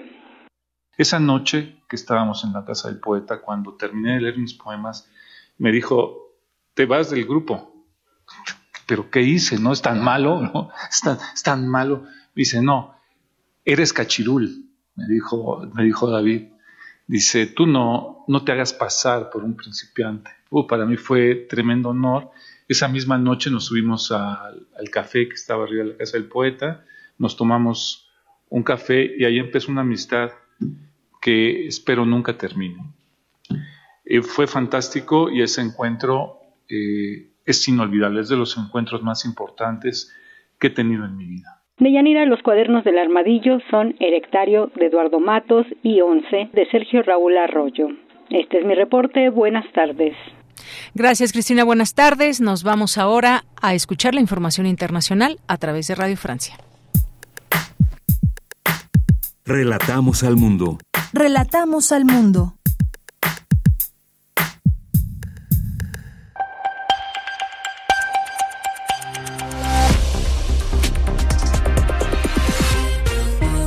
Bienvenidos al flash informativo de Radio Francia Internacional, una mirada rápida a las noticias de América Latina y el mundo. Hoy es martes 18 de abril. En los controles técnicos nos acompaña Vanessa Letron. Vamos ya con lo más importante de la jornada. Danae Rivadeneira. El Parlamento Europeo adoptó medidas climáticas ambiciosas este martes destinadas a reducir masivamente las emisiones de gases de efecto invernadero del bloque, incluida la introducción de un impuesto fronterizo sobre el carbono en las importaciones. Con este proyecto se pretende reducir un 62% de las emisiones para 2030 en comparación con las de 2005. La entrada en vigor está prevista para octubre de este año. Sudán. Jartum se estremece bajo los bombardeos aéreos y los disparos de los paramilitares en el cuarto día de lucha entre los generales en el poder que ignoran los crecientes llamamientos internacionales al cese de las hostilidades. Casi 200 personas han muerto y al menos 1.800 resultaron heridas en algunas zonas de Jartum. La electricidad y el agua están cortadas y hay apagones en los quirófanos. Visita sorpresa del presidente ruso Vladimir Putin a la región de Gerson, en el sur de Ucrania, para encontrarse con los militares desplegados allí como parte de la operación rusa lanzada hace más de un año, informó el Kremlin. Seguimos con Rusia, que endurece las sanciones penales contra sus opositores. Este martes se incluyó la cadena perpetua por alta traición. La justicia rusa también ha abierto un proceso penal contra el político opositor Alexei Navalny tras un altercado en prisión. Navalny, que cumple una condena de nueve años de cárcel, se enfrenta a cinco años más por perturbar las actividades de la institución penitenciaria. El presidente Volodymyr Zelensky invitó a su homólogo brasileño Lula da Silva a visitar Kiev para que comprenda la realidad de la agresión rusa. Y es que tras su visita de tres días a Pekín, Lula propuso una mediación conjunta con China y Emiratos Árabes Unidos para acabar con la guerra en Ucrania. Los, cancilleres del G7 enviaron una advertencia a China por sus maniobras militares y pretensiones expansionistas en Asia-Pacífico y le pidieron actuar de forma responsable. Pekín respondió acusándolos de maliciosamente calumniar y difamar China. Escuchemos las declaraciones de Wang Wenbing, portavoz de Exteriores de China. El G7 actúa como juez y juzga arbitrariamente las políticas estratégicas de seguridad y control de armas de otros países. Al mismo tiempo, sigue socavando el sistema internacional de desarme nuclear y no proliferación nuclear y no puede ganarse la confianza de la comunidad internacional.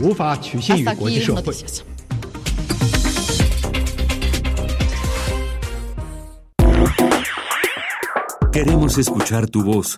Síguenos en nuestras redes sociales en Facebook como Prisma RU y en Twitter como arroba PrismaRU.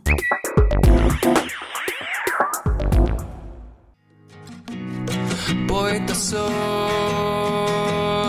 errando voy, buscando el sonido que dejó tu voz, mi corazón, alcanzando el tuyo. Y destino decidido, escúchame. Poetas errantes. Es martes y los martes son de Poetas Errantes aquí en Radio UNAM. Y me da mucho gusto hoy recibir aquí en este espacio de Prisma RU a Tana Ramos. Hoy nos acompaña por parte de todo el equipo de Poetas Errantes. Tana, ¿cómo estás? Muy buenas tardes. Hola, ¿qué tal? Buenas tardes a todos los que nos escuchan.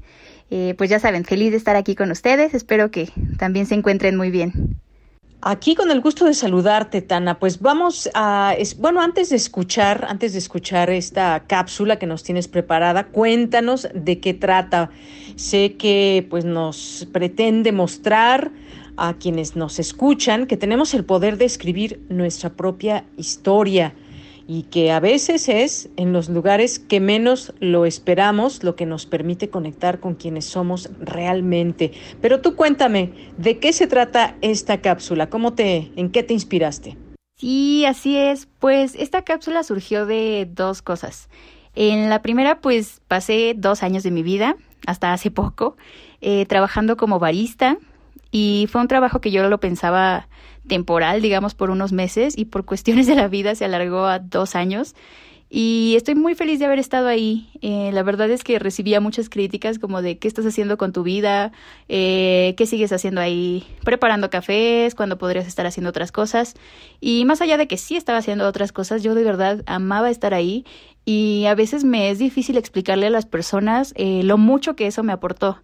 Tal vez pueda parecer insignificante lo que hacemos a veces y que las personas a nuestro alrededor no logren ver las formas en que algo nos está haciendo crecer, pero eso no significa que no sea relevante para quienes somos. Entonces, eh, esa es una parte de lo que va esta cápsula, que hay valor en todo lo que hacemos, en todo lo que aprendemos, más allá de lo que puedan ver otras personas para nosotros mismos. Y la otra es que estaba un día viendo en Instagram historias de este doctor que se llama Miguel Padilla, y le preguntaban sobre el sentido de la vida y él les contestaba que pues personalmente creía que no había un sentido de la vida, sino que más bien eso era lo, lo rico, ¿no? Lo, hermoso de esto, que, que podíamos crear nuestra propia historia, cometer nuestros propios errores y que no había un camino hecho. Y eso puede ser eh, pues tan atemorizante como, como delicioso, ¿no? Decía él, encontrar nuestro propio camino como nosotros queramos. Entonces, a partir de esas dos cosas surgió esta cápsula.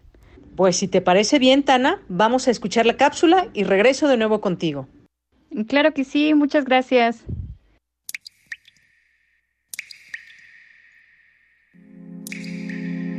Estoy en la profundidad de un mar oscuro. A mi alrededor hay personas nadando hacia la superficie. Se aferran a sus hijos para no hundirse, porque esa es su misión de vida. Sujetan una relación amorosa a la que le han dedicado todo se aferran a una religión que les permite flotar, a un título universitario, a un trabajo que los consume. Hola, ¿cuál es tu nombre? Samantha. Bienvenida, Sam. Te atiende Tania. ¿Te llevas algo para comer? No, Bella. Gracias. Solo quiero un latte. ¿Caliente o helado? Caliente, con leche entera y 10 sobres de azúcar. Ay, señor Alfonso, perdóneme. No lo reconocí, es que no ando viendo la cámara. No te preocupes, hija. ¿Los veo allá? Claro, te confirmo. ¿Es una bebida? Pues sí, porque en ese drive nunca tienen nada. Sí, perdóname, Mariana. Ahorita no tengo dona de chocolate, pero te puedo ofrecer... No, no, cancélalo. ¿No te llevas nada? Solo el café. Es con ocho shots, sin agua, extra hielo y hasta arriba le pones un chorrito de leche de almendra. Almendra. Ok, perfecto, Alan. Te esperamos de este lado. No quiero que me den porquerías o se los regreso. El servicio al cliente puede ser tan divertido como agotador. Y de alguna forma le da sentido a la existencia. Sabes que ese día se necesita de ti para que todo funcione. Aprendes lo que conlleva hacer bien tu chamba para que tus compañeros brillen y descubres un idioma que solo conoce quien experimenta ese mundo. ¿Y esa leche qué es? Ya son tres meses y no sabes vaporizar. ¿Cuántos pumps de jarabe lleva? Flaco, no están saliendo las bebidas a tiempo y tengo ocho carros esperando. Sigue tu rutina. ¿Quién hizo el café del día? Tiene menos de .650 libras y parece agua de calcetín. Amé ese lugar, pero mi ciclo ahí había terminado. Como dice el personaje de Jonathan Larson en la película Tic Tic Boom, llega una edad en la que dejas de ser un escritor que sirve mesas y te conviertes en un mesero con hobby. Alguna vez escuché que la vida se trata de conocer personas y cultivarnos a nosotros mismos. Básicamente somos como plantas, unas al lado de otras ayudándonos a florecer.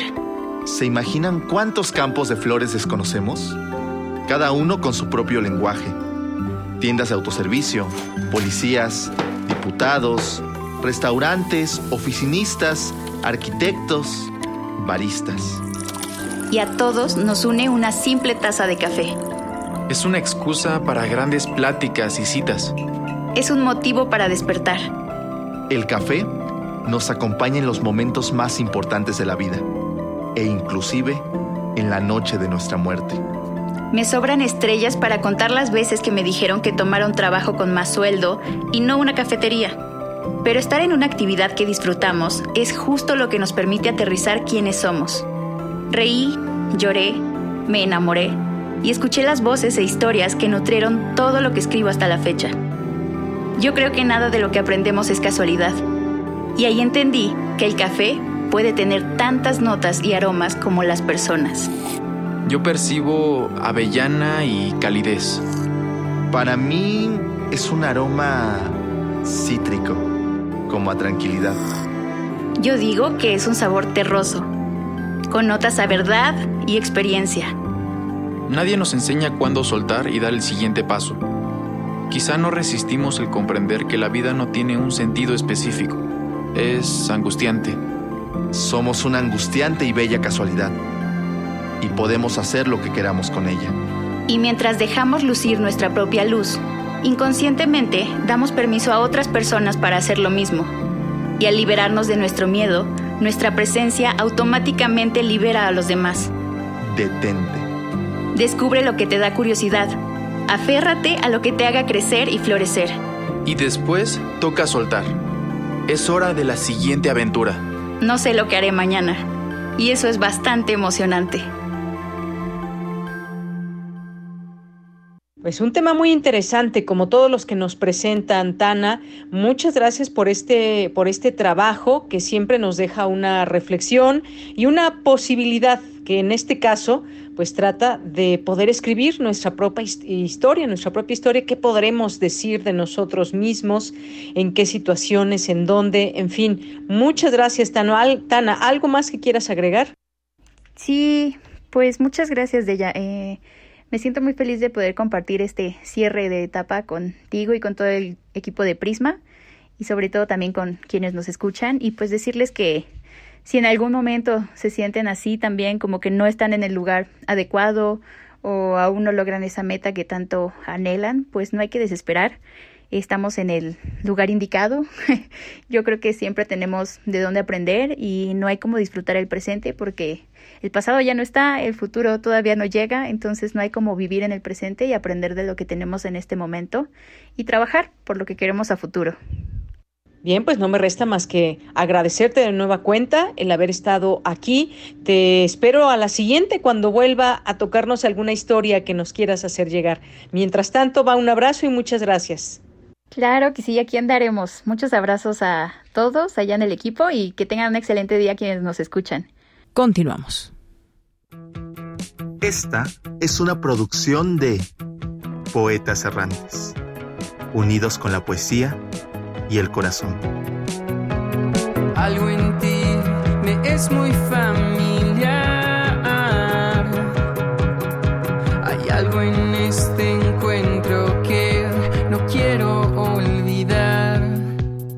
Soy.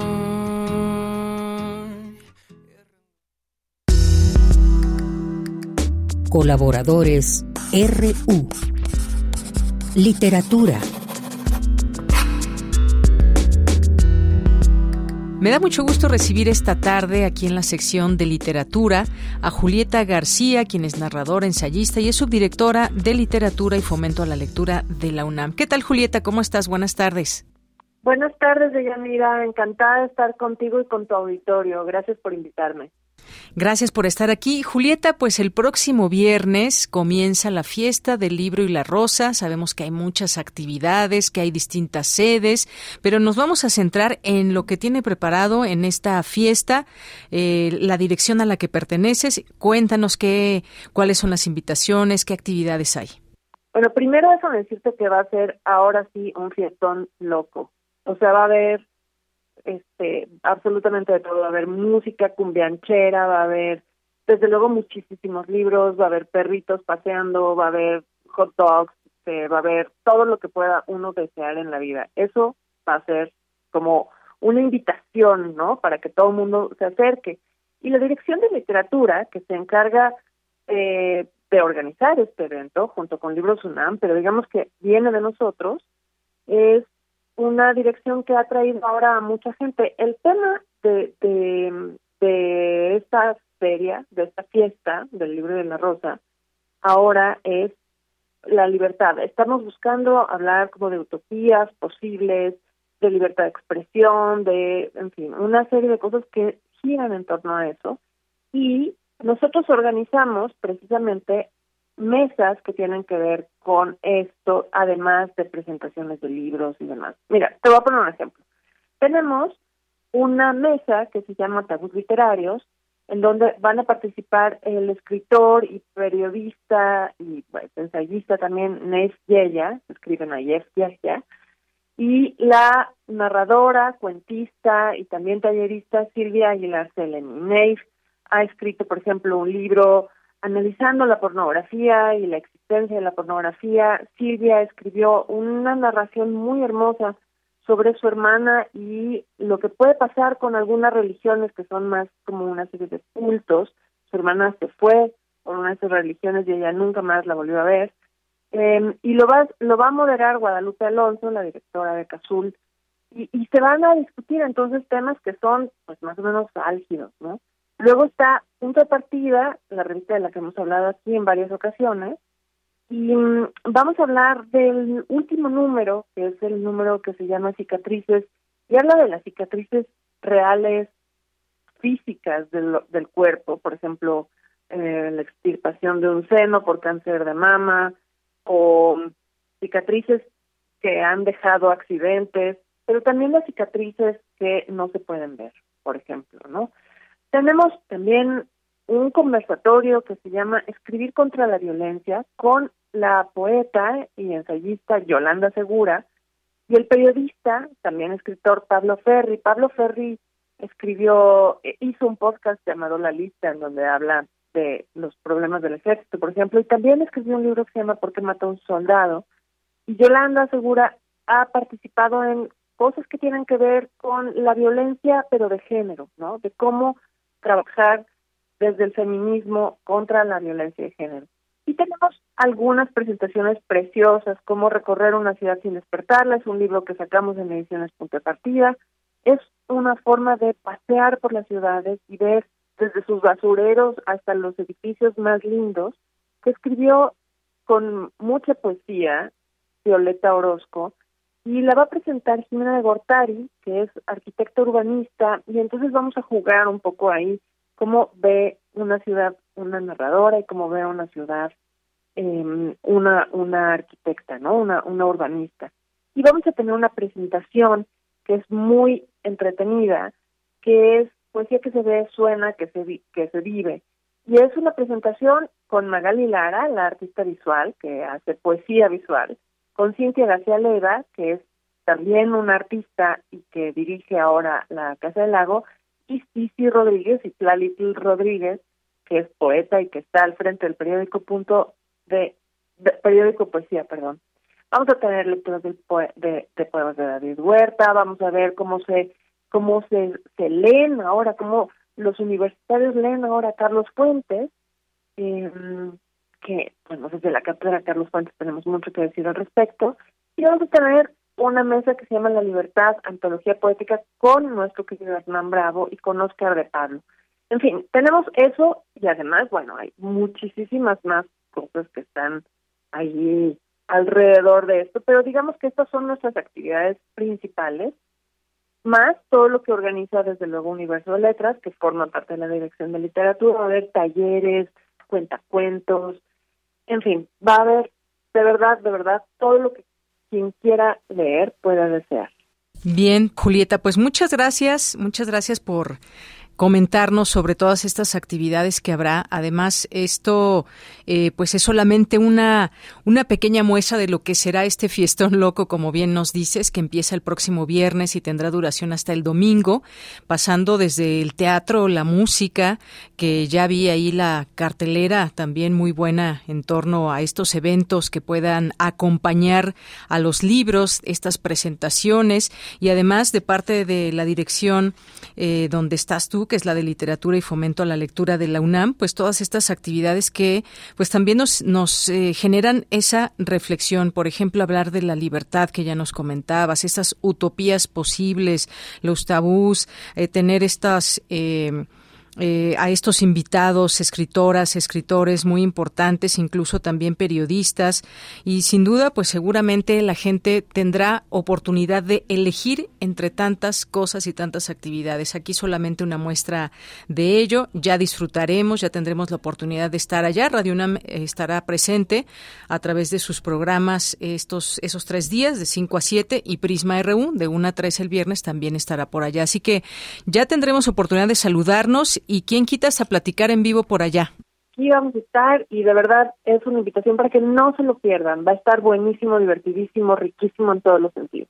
Muy bien, Julieta, pues te agradezco mucho y gracias por haber estado aquí hoy. Al contrario, gracias a ti, que estés muy bien.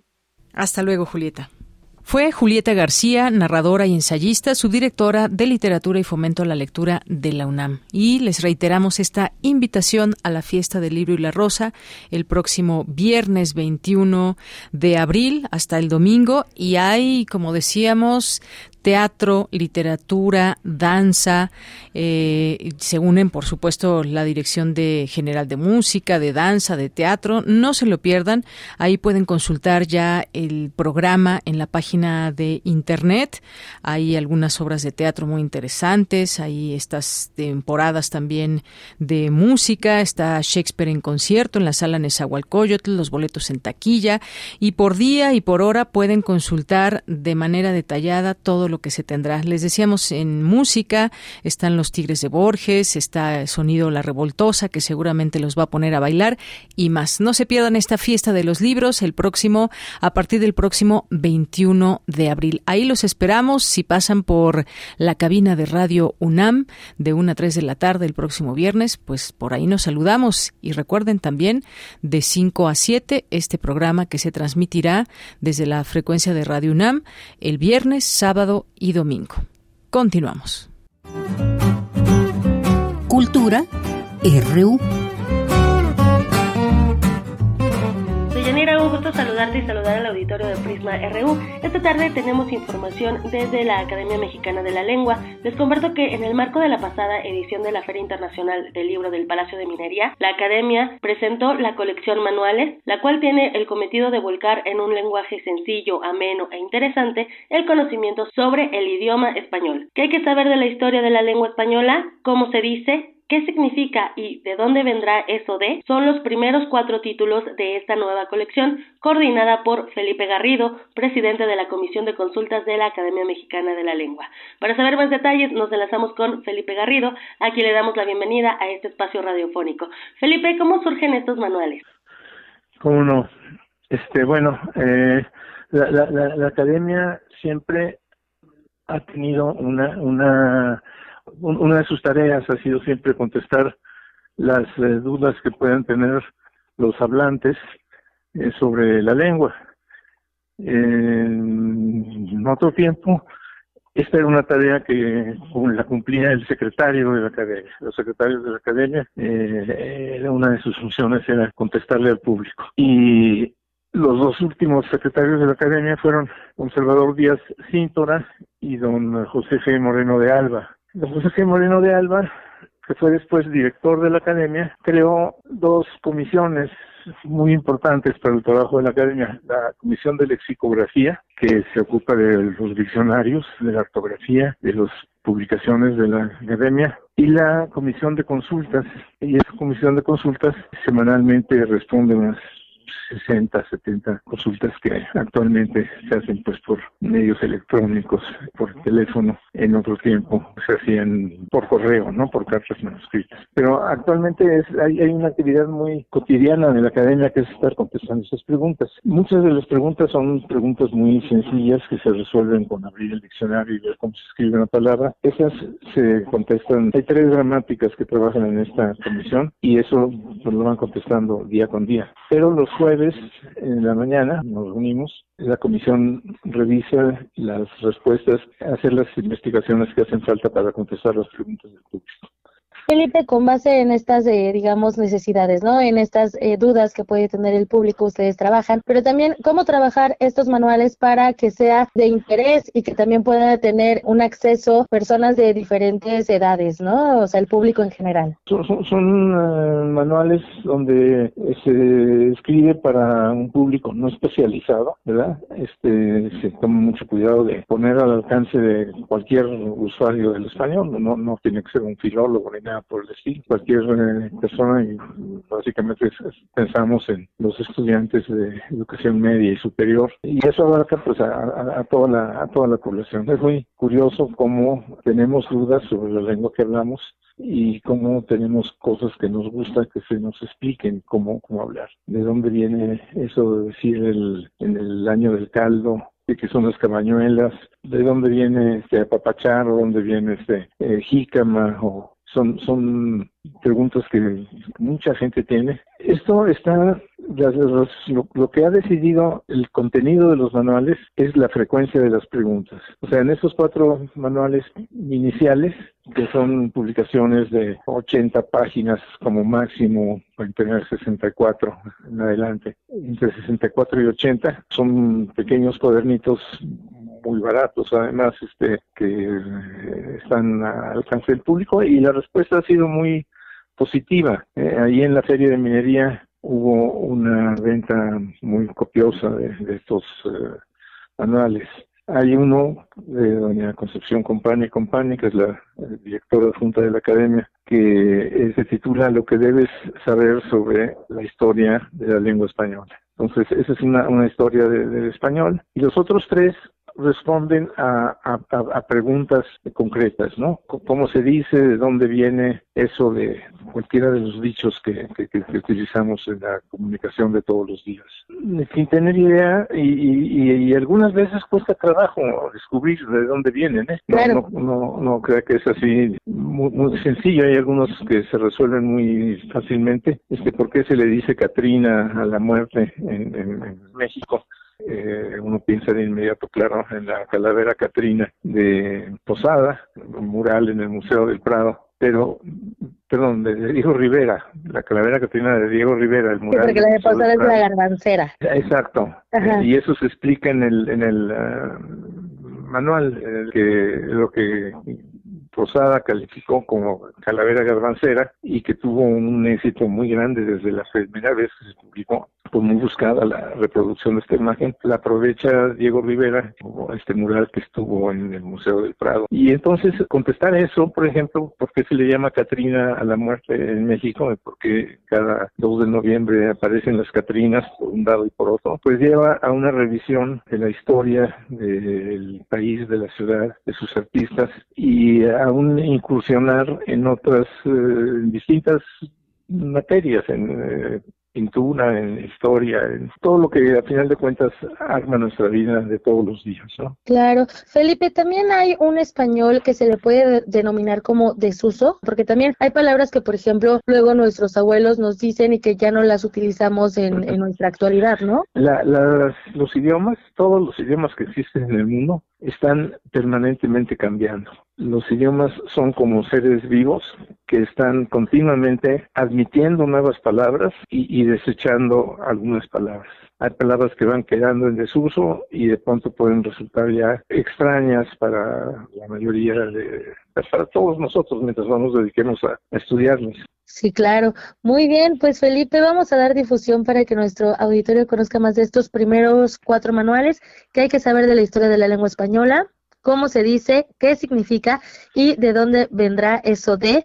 Y también que se acerquen a las redes sociodigitales de eh, la Academia Mexicana de la Lengua, porque es verdad, en Twitter luego uno les pregunta qué significa tal palabra y responden pues rápidamente, ¿no? Con esta inmediatez que tiene eh, esta red social. Tratamos de hacerlo lo más rápido que se puede. En el caso de tweets y cosas por el estilo, hay gente encargada de contestar eso y las preguntas un poco más complicadas este, pasan a la comisión de consultas, se envía la respuesta a, quienes hayan hecho la pregunta y, y, se van eh, guardando. Muchas veces hay preguntas muy recurrentes.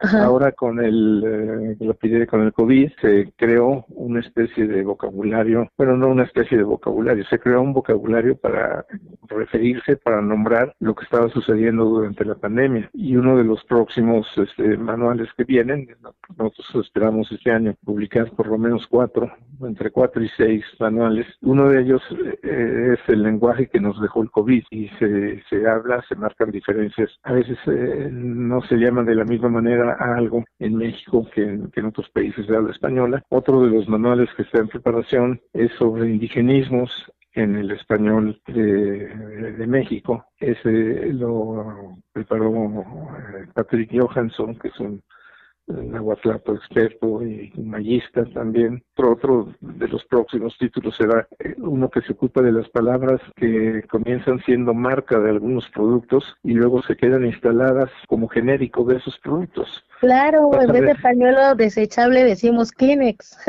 claro, claro, resistol y, nos dan un pegamento que quién sabe si sea esa marca u otra, pero entendemos un Kleenex lo que es y un resistol también. Otro, bueno, hay un eh, manual que está preparando don Gonzalo Celorio, director de la academia, que se llama ¿Para qué sirve la academia? Para explicar así en un lenguaje totalmente cotidiano cuáles son las funciones de la academia. Se cuenta un poco de la historia también. Eh, yo estoy preparando uno que se titulará ¿Qué es un lector? y, y que hablará de algo que yo creo firmemente, que la mayor necesidad que tenemos es la de formar lectores, porque si formamos más lectores en nuestra población, tendremos un nivel educativo superior al que tenemos en este momento y eso nos permitirá desempeñarnos mejor en todas las actividades, en el comercio, en la industria, en el deporte, todo porque pues la lengua pertenece a todas las cosas que hacemos en la vida, ¿no? Sin duda, pues qué, qué interesante y qué emocionante, ya quiero esos manuales y por supuesto, eh, pues aquí siempre hay un micrófono abierto para, para lo que hagan desde la Academia Mexicana de la Lengua, que enriquezcan también nuestro conocimiento. Y de verdad, eh, pues muchas gracias por tomar la llamada y estamos muy pendientes de las lecturas estatutarias, por supuesto, pero eh, principalmente pues de, de estas novedades que nos ha comentado y también lo que ya nos ha adelantado de los siguientes manuales, de verdad, muchísimas gracias. Son, son una manera de que la academia cumpla con su cometido, que es